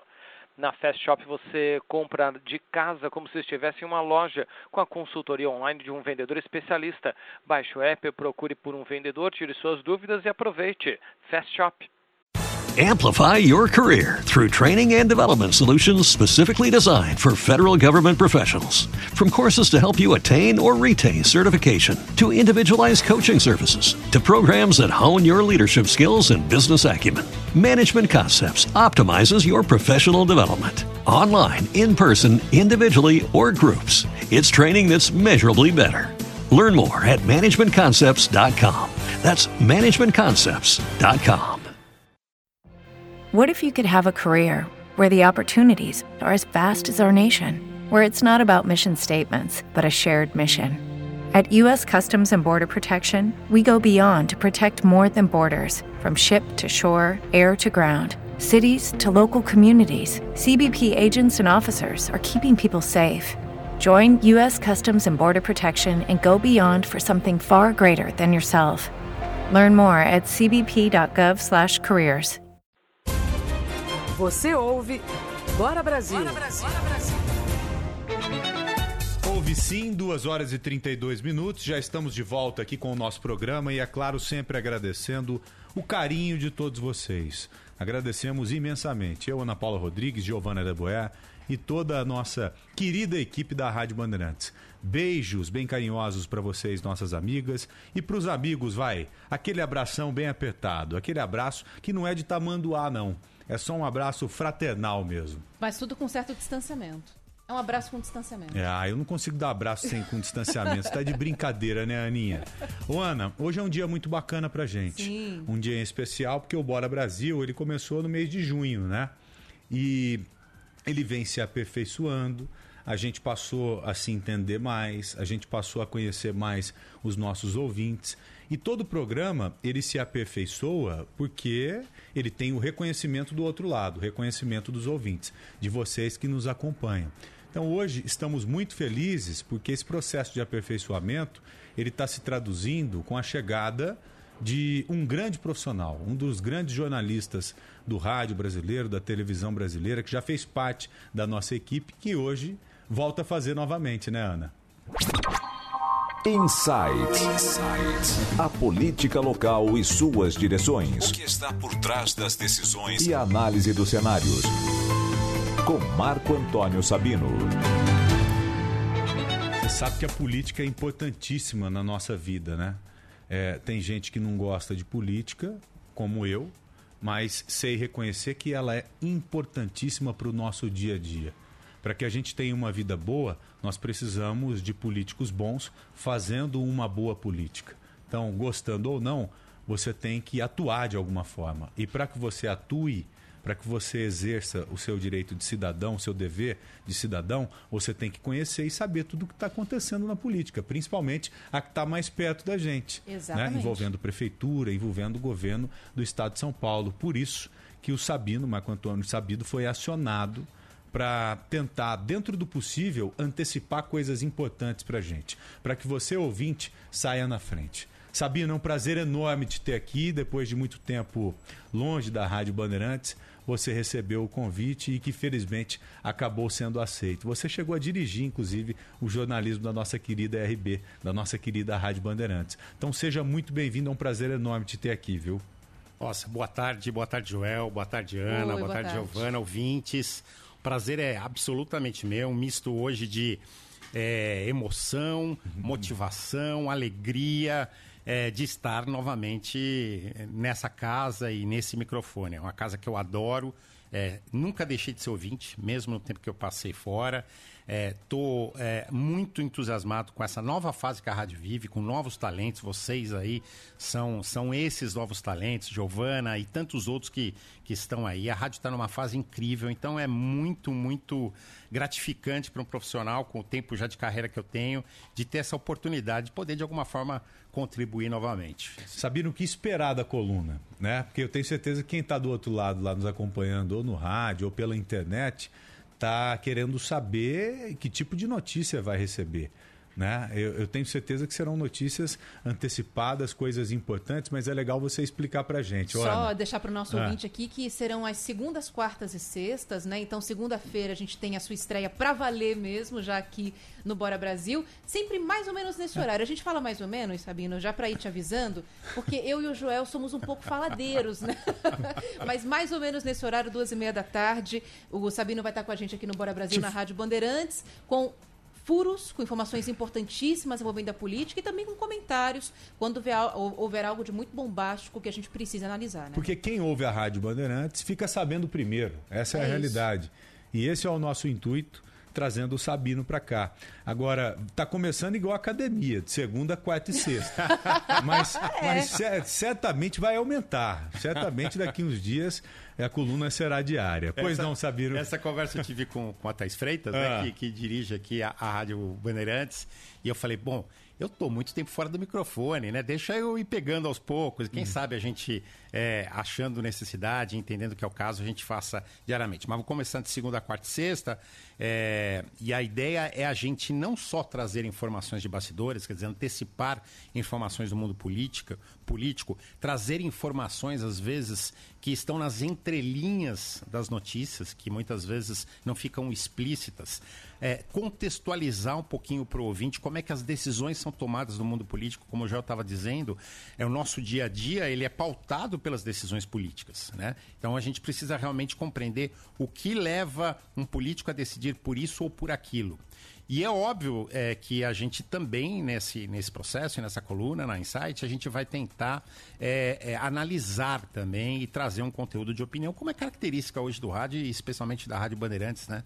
É uma rádio que está sempre participando do debate político nacional. E a gente vai focar exclusivamente na política aqui perto do cidadão, perto do ouvinte, que é a política é, na cidade de São Paulo e no estado de São Paulo. Sabino, é, já começando, é claro, sem compromisso nenhum. Você sabe que as aulas presenciais voltariam agora no dia 8, né, no dia 8 de fevereiro, de forma presencial. Isso foi determinado pelo governo do estado de São Paulo, independente da situação que a gente tivesse vivendo em relação à pandemia. É, a partir do dia 1 as escolas, dia 2, né, as escolas estariam abertas. Isso para já readaptar, os é. professores é. começarem a conversar com os pais e tal. Só que ontem a justiça acabou derrubando essa determinação do governo do estado chegou, de São Paulo. já está ganhando café Cafezinho também. e tudo Obrigado, mais. É que você vê que está integrado à equipe Esse já. é o cafezinho do Roger, é o melhor café do Brasil, você pode ter ver. certeza. Maravilhoso, já está cheiroso. É. é de quem hoje? hoje? Do, Palmeirinha. É do Palmeira? É, é bom também do mesmo jeito. Então, é, a justiça é, acabou derrubando e impedindo o retorno das aulas. É claro que o governo vai recorrer, já deve ter recorrido dessa decisão e a gente deve aguardar qual será a nova decisão da justiça daqui para frente. Mas você acha que essa decisão de retomar as aulas presenciais, ela é unânime dentro do Estado? Ela é unânime dentro da Prefeitura ou não, Sabino? Absolutamente. Super importante sua pergunta, porque tem tudo a ver com o que a gente vai viver segunda-feira, a partir da semana que vem. Né? E a notícia de hoje. Não, ela não é unânime, respondendo objetivamente. Não é unânime. É, o próprio secretário municipal de saúde, ao receber aquele grupo Escola Aberta, é, manifestava é, claramente que dificilmente as aulas voltariam a ser presenciais nesse retorno. E assim, surpreendentemente, no dia seguinte, é, no Palácio dos Bandeirantes, com a presença do próprio secretário de Saúde, Edson Aparecido, foi anunciada a volta às aulas presenciais. Então, há discordância, os técnicos da prefeitura, muitos deles não concordam com esse retorno. A gente está vendo o que está acontecendo em alguns países, como Inglaterra, Alemanha, Portugal. São países que estão enfrentando essa segunda onda e optaram por, por, um, por ações mais rigorosas, mais extremas, né? lockdown, e, e decidiram não retomar as aulas ou fazer os alunos voltarem. E São Paulo estava indo para o mesmo caminho. Uhum. Mas é, há outras questões envolvidas, com certeza, que levaram e, é fato, e a gente precisa analisar. E to, e, esse é um ponto interessante, até hum. para a gente abrir um parênteses. A gente não está aqui para criticar ou para falar bem. A gente está aqui para tentar trazer uma posição equilibrada e ajudar o ouvinte também a chegar às suas próprias conclusões. Óbvio. Né? E é óbvio que tem o outro lado também. Tem questões também das dificuldades das crianças de ficar em casa, dos pais, é, é, da, das questões de aprendizagem, até das questões psicológicas das crianças. O assunto é tão difícil Muito. de ser debatido, Muito. porque lá em casa tem divergência. Né? Lá em casa é, é, o seguinte: a minha esposa querendo levar o meu filho para o colégio. E, e eu com, com receio. Eu já abri isso várias vezes aqui, mas eu tenho condição de deixar meu filho em casa.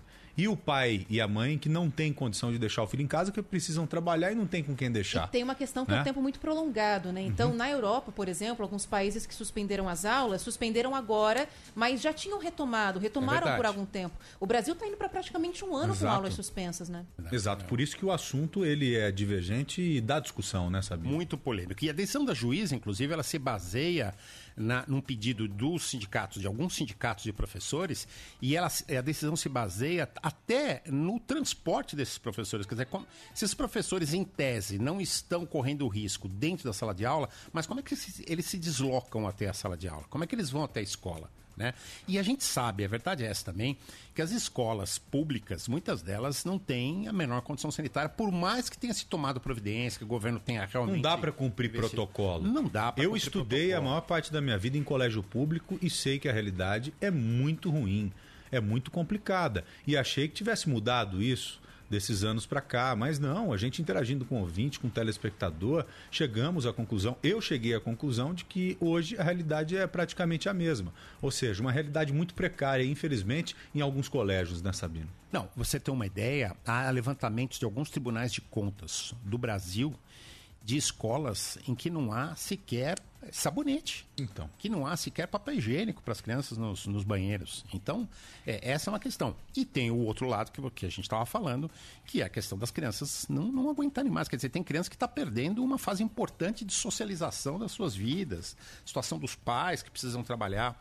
Então, é uma questão polêmica, não é, há unanimidade. Aquelas que estão na fase de alfabetização, meu Deus do céu, estão sendo as mais prejudicadas, né? Muito. né? E outra coisa, Sabino, a gente vê um grau de estresse, viu, Ana? Uhum. Incrível. Sim. Meu filho do nada começa a gritar dentro de casa. Sabe? Isso é estresse. Gente... Porque ele não vai para a escola, ele não se relaciona com os amiguinhos, não se relaciona com os professores. Isso muda demais o dia a dia da criança. A gente hoje entrevistou aqui o secretário Rocieli Soares. Ele falou exatamente sobre isso que você estava comentando. Hum. Não só o estresse, mas também uma percepção de que as crianças não só pararam de evoluir, como regrediram no ensino. Olha aí.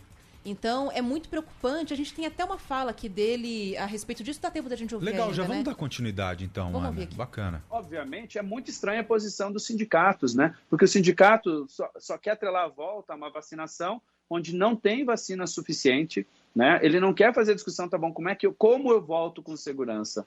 Né? Eles fogem dessa discussão. Nós estamos tendo prejuízo a ponto das crianças retroagirem. Se a gente não voltar logo, nós teremos ainda mais dificuldades, aumentando a depressão, a ansiedade. Nós estamos falando de um país onde a educação está longe de ser boa. Então a gente está piorando uma coisa que é ruim. É o que a gente estava falando, o que o secretário fala, ele tem toda a razão. Ele, ele faz sentido o que o secretário fala. É que tem o outro lado também. Por isso que a gente tem que equilibrar o noticiário e trazer sempre o outro lado também, que é a questão é, do risco para os professores, para as famílias das crianças, ao que tudo indica, as crianças são as que menos sofrem com essa doença, mas para as pessoas que convivem com essas crianças. Então, é, é, essas questões todas devem ser consideradas. Por isso, voltando lá à questão original do Joel, uhum. a falta de unanimidade entre técnicos e decisores tanto na prefeitura quanto no governo do estado. E lembrando que a justiça acabou derrubando essa determinação do governo do estado a pedido do sindicato dos professores. Isso. Os professores, como você bem colocou, sabe, não se sentem seguros. Mas acho né? tem muita chance que o governo consiga derrubar essa decisão, né, Sabino? Eu acho bem possível. É uma decisão de primeira instância, Uhum. né? É, então vai ser questionada, obviamente, é, junto aos embargadores e ali pode ser revista. E pode ser revista rapidamente porque é uma decisão liminar. Então até segunda-feira a gente pode ter novidades. Eu imagino que a, a Procuradoria-Geral do Estado já está trabalhando nesse sentido, com certeza. Pra quem estrear na segunda-feira, já estreando desse jeito, olha, fantástico, como não poderia ser diferente. Não, gente- Legal, já começou com o pé direito, viu? A gente vai trazer, é, espero que os ouvintes gostem, por favor comentem, me mandem sugestões, fiquem à vontade para criticar. Hoje o rádio tem esse sentido interativo que, que na minha época ainda não tinha e é uma delícia isso, mas a gente espera poder trazer informações muito legais e aí análises interessantes para os ouvintes. Muito obrigado pelo, pela acolhida que, Que vocês isso. me deram. Muito, muito obrigado mesmo. A gente que agradece e compromisso marcado já pra segunda-feira, fechado? Segunda-feira estarei aí. Bom Valeu. final de semana, Sabino. Pra vocês também. Tchau. Insight, aqui na Rádio Bandeirantes. Aninha, quinto sinal já tocou, é Sim. hora do repórter Bandeirantes. Bora lá? Bora lá. Repórter Bandeirantes é um oferecimento de Grupo Souza Lima. Eficiência em Segurança e Serviços.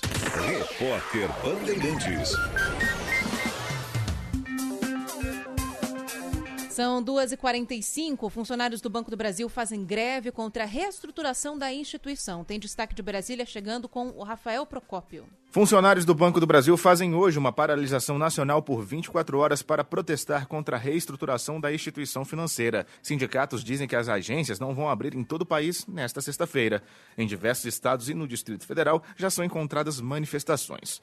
Os bancários do BB protestam contra a proposta de demissão voluntária de 5 mil funcionários e o fechamento de 361 unidades, incluindo 112 agências no primeiro semestre de 2021. Amplify your career through training and development solutions specifically designed for federal government professionals. From courses to help you attain or retain certification, to individualized coaching services, to programs that hone your leadership skills and business acumen, Management Concepts optimizes your professional development. Online, in person, individually, or groups, it's training that's measurably better. Learn more at managementconcepts.com. That's managementconcepts.com. What if you could have a career where the opportunities are as vast as our nation, where it's not about mission statements, but a shared mission? At U.S. Customs and Border Protection, we go beyond to protect more than borders from ship to shore, air to ground, cities to local communities. CBP agents and officers are keeping people safe. Join U.S. Customs and Border Protection and go beyond for something far greater than yourself. Learn more at cbp.gov/careers. Porto Alegre é mais uma capital que anuncia a suspensão do feriado de carnaval. Informação chegando com Gilberto Echauri. O governo gaúcho anunciou a proibição das festas religiosas de Emanjá e de Navegantes em 2021. O governador Eduardo Leite afirma que respeita as manifestações religiosas individuais, mas na medida que geram aglomeração acabam se tornando um problema sanitário. Em relação ao carnaval, Leite disse que manterá o ponto facultativo neste ano, que será em 16 de fevereiro. Por outro lado, a Prefeitura de Porto Alegre não fará ponto facultativo, mantendo o expediente regular na segunda-feira, dia 15, e na quarta-feira de cinzas, dia 17. Os blocos de rua também foram cancelados. Termina hoje o prazo para pedir a reaplicação do Enem 2020. A possibilidade existe para estudantes com diagnóstico de Covid ou aqueles que foram prejudicados por problemas logísticos, como salas lotadas, por exemplo. A reaplicação já era prevista no edital do Enem e acontece em todas as edições. E dessa vez será nos dias 23 e 24 de fevereiro. O Rio de Janeiro enfrenta novamente o risco da água contaminada com geosmina. Informação chegando agora com a Agatha Meirelles. Um ano depois da crise da geosmina, a Companhia Estadual de Águas e Esgotos confirma que encontrou novamente a substância na água do Rio Guandu. Segundo o presidente da SEDAI, a quantidade dessa vez é pequena. De acordo com a empresa, os resultados da análise das amostras apresentaram traços de geosmina em níveis muito baixos, o que explica as alterações de gosto e odor em diversas partes aqui do Rio de Janeiro. Ainda assim, a SEDAI garante que a água atende aos parâmetros do Ministério da Saúde. A companhia afirma também que está combatendo o problema e trabalhando para reduzir o número de algas no rio, mas moradores de diferentes pontos ainda reclamam da qualidade da água, que apresenta cheiro e gosto ruins. Agora são 2h48. Repórter Bandeirantes. Sou experiente, mas também moderno. Sou inovação, ação. Sou nacional e sou fundamental. Sou forte. Sou diversos serviços e o melhor custo-benefício. Sou parceria e credibilidade. Sou a sua tranquilidade. Souza Lima. Uma empresa líder com diversos serviços para todas as empresas. Sou tudo o que o seu negócio precisa. Grupo Souza Lima. Gente cuidando de gente, sempre. Trânsito. O que mais, hein, Ronaldo Rodrigues? Vamos falar de trânsito um pouquinho carregado já por rodovia, viu? Pela Raposo Tavares já tem dificuldades ali nos dois sentidos na passagem pela Granja Viana. Tem que ter um pouquinho de paciência nesse pedaço. O restante da Granja do, da Raposo Tavares, melhor dizendo, funciona bem aí para o motorista. E o Rodônio Mário Covas eh, funciona bem, viu, também. De ponta a ponta o motorista encontra boas condições. Tamo junto no verão com uma mega promoção. Matricule-se no CNA e curta seu verão com óculos exclusivos Chili Beans. Tamo together. CNA juntos é o nosso jeito.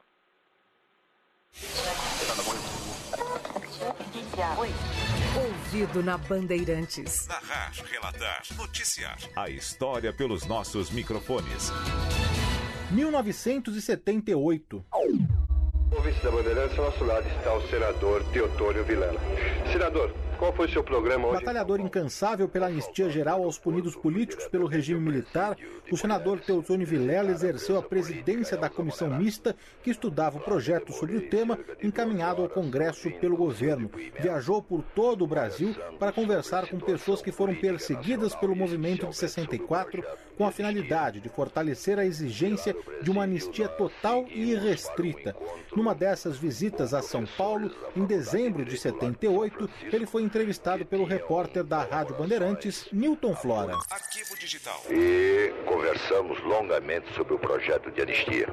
Almocei com eles. De lá, saí para ter um encontro com Dom Paulo, com quem conversei até agora. Você ouviu? Os fatos marcantes passam por aqui há 83 anos. Rádio Bandeirantes. Trânsito. Mais um, Ronaldo. Falando agora da marginal do Rio Tietê, que segue ruim, ou quase não segue, né? No sentido da Ayrton, um trânsito muito parado desde a Gastão Vidigal até pelo menos a passagem pela, pela região da Dutra. De ponta a ponta no sentido da Ayrton, o motorista gasta pelo menos uma hora e dez no trajeto. Para quem vai em direção a Castelo Branco, trânsito pesado pela marginal do Rio Tietê na pista expressa entre Ponte da Freguesia e passagem pela Ponte do Piqueri. Segue o corredor da Hermano Marquete Marquês São Vicente com boas condições nos dois sentidos. Quer facilitar sua vida em 100% das rodovias e em mais de mil estacionamentos? Vai de Conecticar. Conecticar presente por onde você for. Bora Brasil. Na Rádio Bandeirantes. Esquece a carteira, dinheiro, cartão. Com o PicPay você paga tudo no celular. Dá pra enviar e receber dinheiro pra quem quiser. Fazer Pix, pagar compras na loja, mercado ou na internet. Se livrar dos boletos sem entrar na fila. E ainda parcelar tudo em até 12 vezes. Curte games? Compra crédito. Bateu a fome? PicPay paga restaurante e delivery também. E já que você não sai do celular, o PicPay também bota crédito rapidinho aí pra internet não acabar. PicPay, todo mundo usa, todo lugar aceita. Terceiro tempo da Bandeirantes. Sempre depois de cada jogo, a reportagem ágil, a análise da partida. Tudo que o torcedor mais gosta. É o futebol que não acaba. Terceiro tempo. Oferecimento Perdigão. Manda brasa com Perdigão na brasa. Você está na Bandeirantes. Bora Brasil. Ah, meu Deus do céu, Datenão! Chegou, Datenão! É amanhã! É Parmeira, cara! É Parmeira! Entendeu? Fica esperto aí que na região do Morumbi vai ter blackout, hein, meu? De tanto secador ligado ao mesmo tempo, por volta das 5 da tarde amanhã, a rede não aguenta. Não aguenta. É o Simon, palmeirense de São Paulo. Valeu! sereno também esse Tá palmeirense, tranquilo. né? Tá faltando Hã? um Santista. Alguém grava uma mensagem pra gente, vai 999048756. Alguém do Santos também pra dar uma equilibrada. Senão ficaremos tendenciosos. Eu é acho, verdade. e não é. É porque esse ouvinte se exaltou. Então você, Santista, faça o mesmo. Quer ver só como a gente gosta de cá. imparcialidade? Ah. O Ronald Jimenez está aqui com a gente. Ah, que bom, que bom. O, Ronald, Agradeço muito notando essa seu ombro muito. Seu ombro tá muito tenso. Você acha? Eu acho. Eu queria que fosse diferente, mas não, Não consigo é, fazer ser dessa forma. É maior do que você, né? É muito, é gigantescamente maior do que eu. Principal pergunta, Ronald Jimenez. Hum. O sofá, o tal sofá, chegou? Tá lá na sua sala ou não? Ontem você sabe que eu tava aqui no ar, mandei uma mensagem pro cara e falei, tudo certo pra amanhã, né? Ele falou, veja bem. Putz, aí Puxa, você tá brincando. Ele isso. que deu um problema num compressor, não sei o que lá, disse que vai entregar no sábado o sofá, Ô, meu. louco, meu. É. Nossa. E, e assim, pra quem não Baita acompanhou, o Ronald Jimenez, ele assiste os jogos do Palmeiras no mesmo sofá, só que do mesmo lado, né? No Sempre mesmo do lado, meu mesmo filho de um lado e eu do outro. Olha lá, e se esse sofá que foi pra reforma não chegar, não voltar, o Palmeiras corre um sério risco de não levar a Libertadores. Você ouviu um ouvinte ontem que mandou mensagem falando que ele assiste o jogo e sempre fica do lado do sofá correspondente ao que o time tá jogando? É. Ah, do campo? Aí no, Ao é, lado do campo. Aí no segundo tempo ele muda de lado no Ah, sofá entendi. junto com o time. Acho pertinente. Acho que tem tudo a ver. Você pode começar a fazer isso. Pode, mas o problema é precisa ter o sofá. Tá, mas ele vai chegar. Ai, meu Deus, pai. ele chegará. Rapaz, vamos saber pra onde agora? No Maraca. Ai, eu não acredito. Você tá de brincadeira que a gente vai pro Maraca. Tá aqui, Hã? pode aparecer, Vini. Já Pode estamos com você aparecer, aqui. falar. O Vini já tá no Rio? Já tá o no Vinícius Maraca? Bueno já está por lá. Ele está se preparando, ele está chegando na área de transmissão, porque o jogo vai ser demais. E no Maracanã vão estar alguns convidados, além da equipe de, de imprensa, claro, Uhum. as equipes do, do. Todo mundo que foi convidado pelo Santos e pelo Palmeiras também, além de alguns poucos torcedores que são de, Cinco de mil no clubes. total, né? É, exatamente. A gente pediu antes do Vini, enquanto ele se ajeita lá, tem o torcedor do Santos aqui, ó. Ah, boa. Boa tarde, Rádio Bandeirantes. Boa tarde, Ronald Jimenez. O Santos será tetracampeão da Libertadores. Segura nós, é o peixe. Viva o Tetra, o único brasileiro campeão quatro vezes da Libertadores. Ele gastou a voz inteira dele nesse áudio. é bom, porque amanhã não vai ter motivo. E aí ele, ele preserva a voz. Dá pra perceber que os torcedores estão tranquilos com o jogo de É. amanhã. Super serenos. Tá todo mundo de boa, tá todo mundo tranquilíssimo pro jogo de amanhã. E o nosso Vinícius tá pronto ou não? Oi, Vini. tá Fala, velho? Vini! Tudo bem, Ana? Boa tarde para você, tarde. pro Joel, pro Ronald Tarde. Mendes e para todos os ouvintes. Achei que tinha Eu Já tô derretido. aqui. Não, já tô aqui no, no palco sagrado, no Maracanã, Ah. palco da decisão de amanhã da Libertadores da América. Uma pena é não poder acompanhar, é, ou pelo menos aparecer aqui na frente da imagem para bater um papo com vocês. Por isso que eu estou mostrando aqui a arquibancada do Maracanã. Esse é um protocolo que nos foi exigido aqui. Então, todos os repórteres, todos os cinegrafistas estão aqui é, onde eu estou. Vou inclusive mostrar aqui os colegas. O que nós não podemos fazer neste momento é aparecer na imagem. Então a gente pode mostrar o campo, a gente pode mostrar o trabalho de reconhecimento do gramado que será feito pelos jogadores, pelos jogadores do Palmeiras na sequência, só que a gente não pode aparecer na imagem com o Maracanã ao fundo, ou mesmo gravar aquela passagem, né, que é o jargão que a gente usa para aqueles que, que trabalham em televisão, que é quando você aparece na reportagem, né? Um detalhe, uma burocracia. Então nós podemos estar aqui com esse registro das arquibancadas, mas não podemos aparecer na imagem.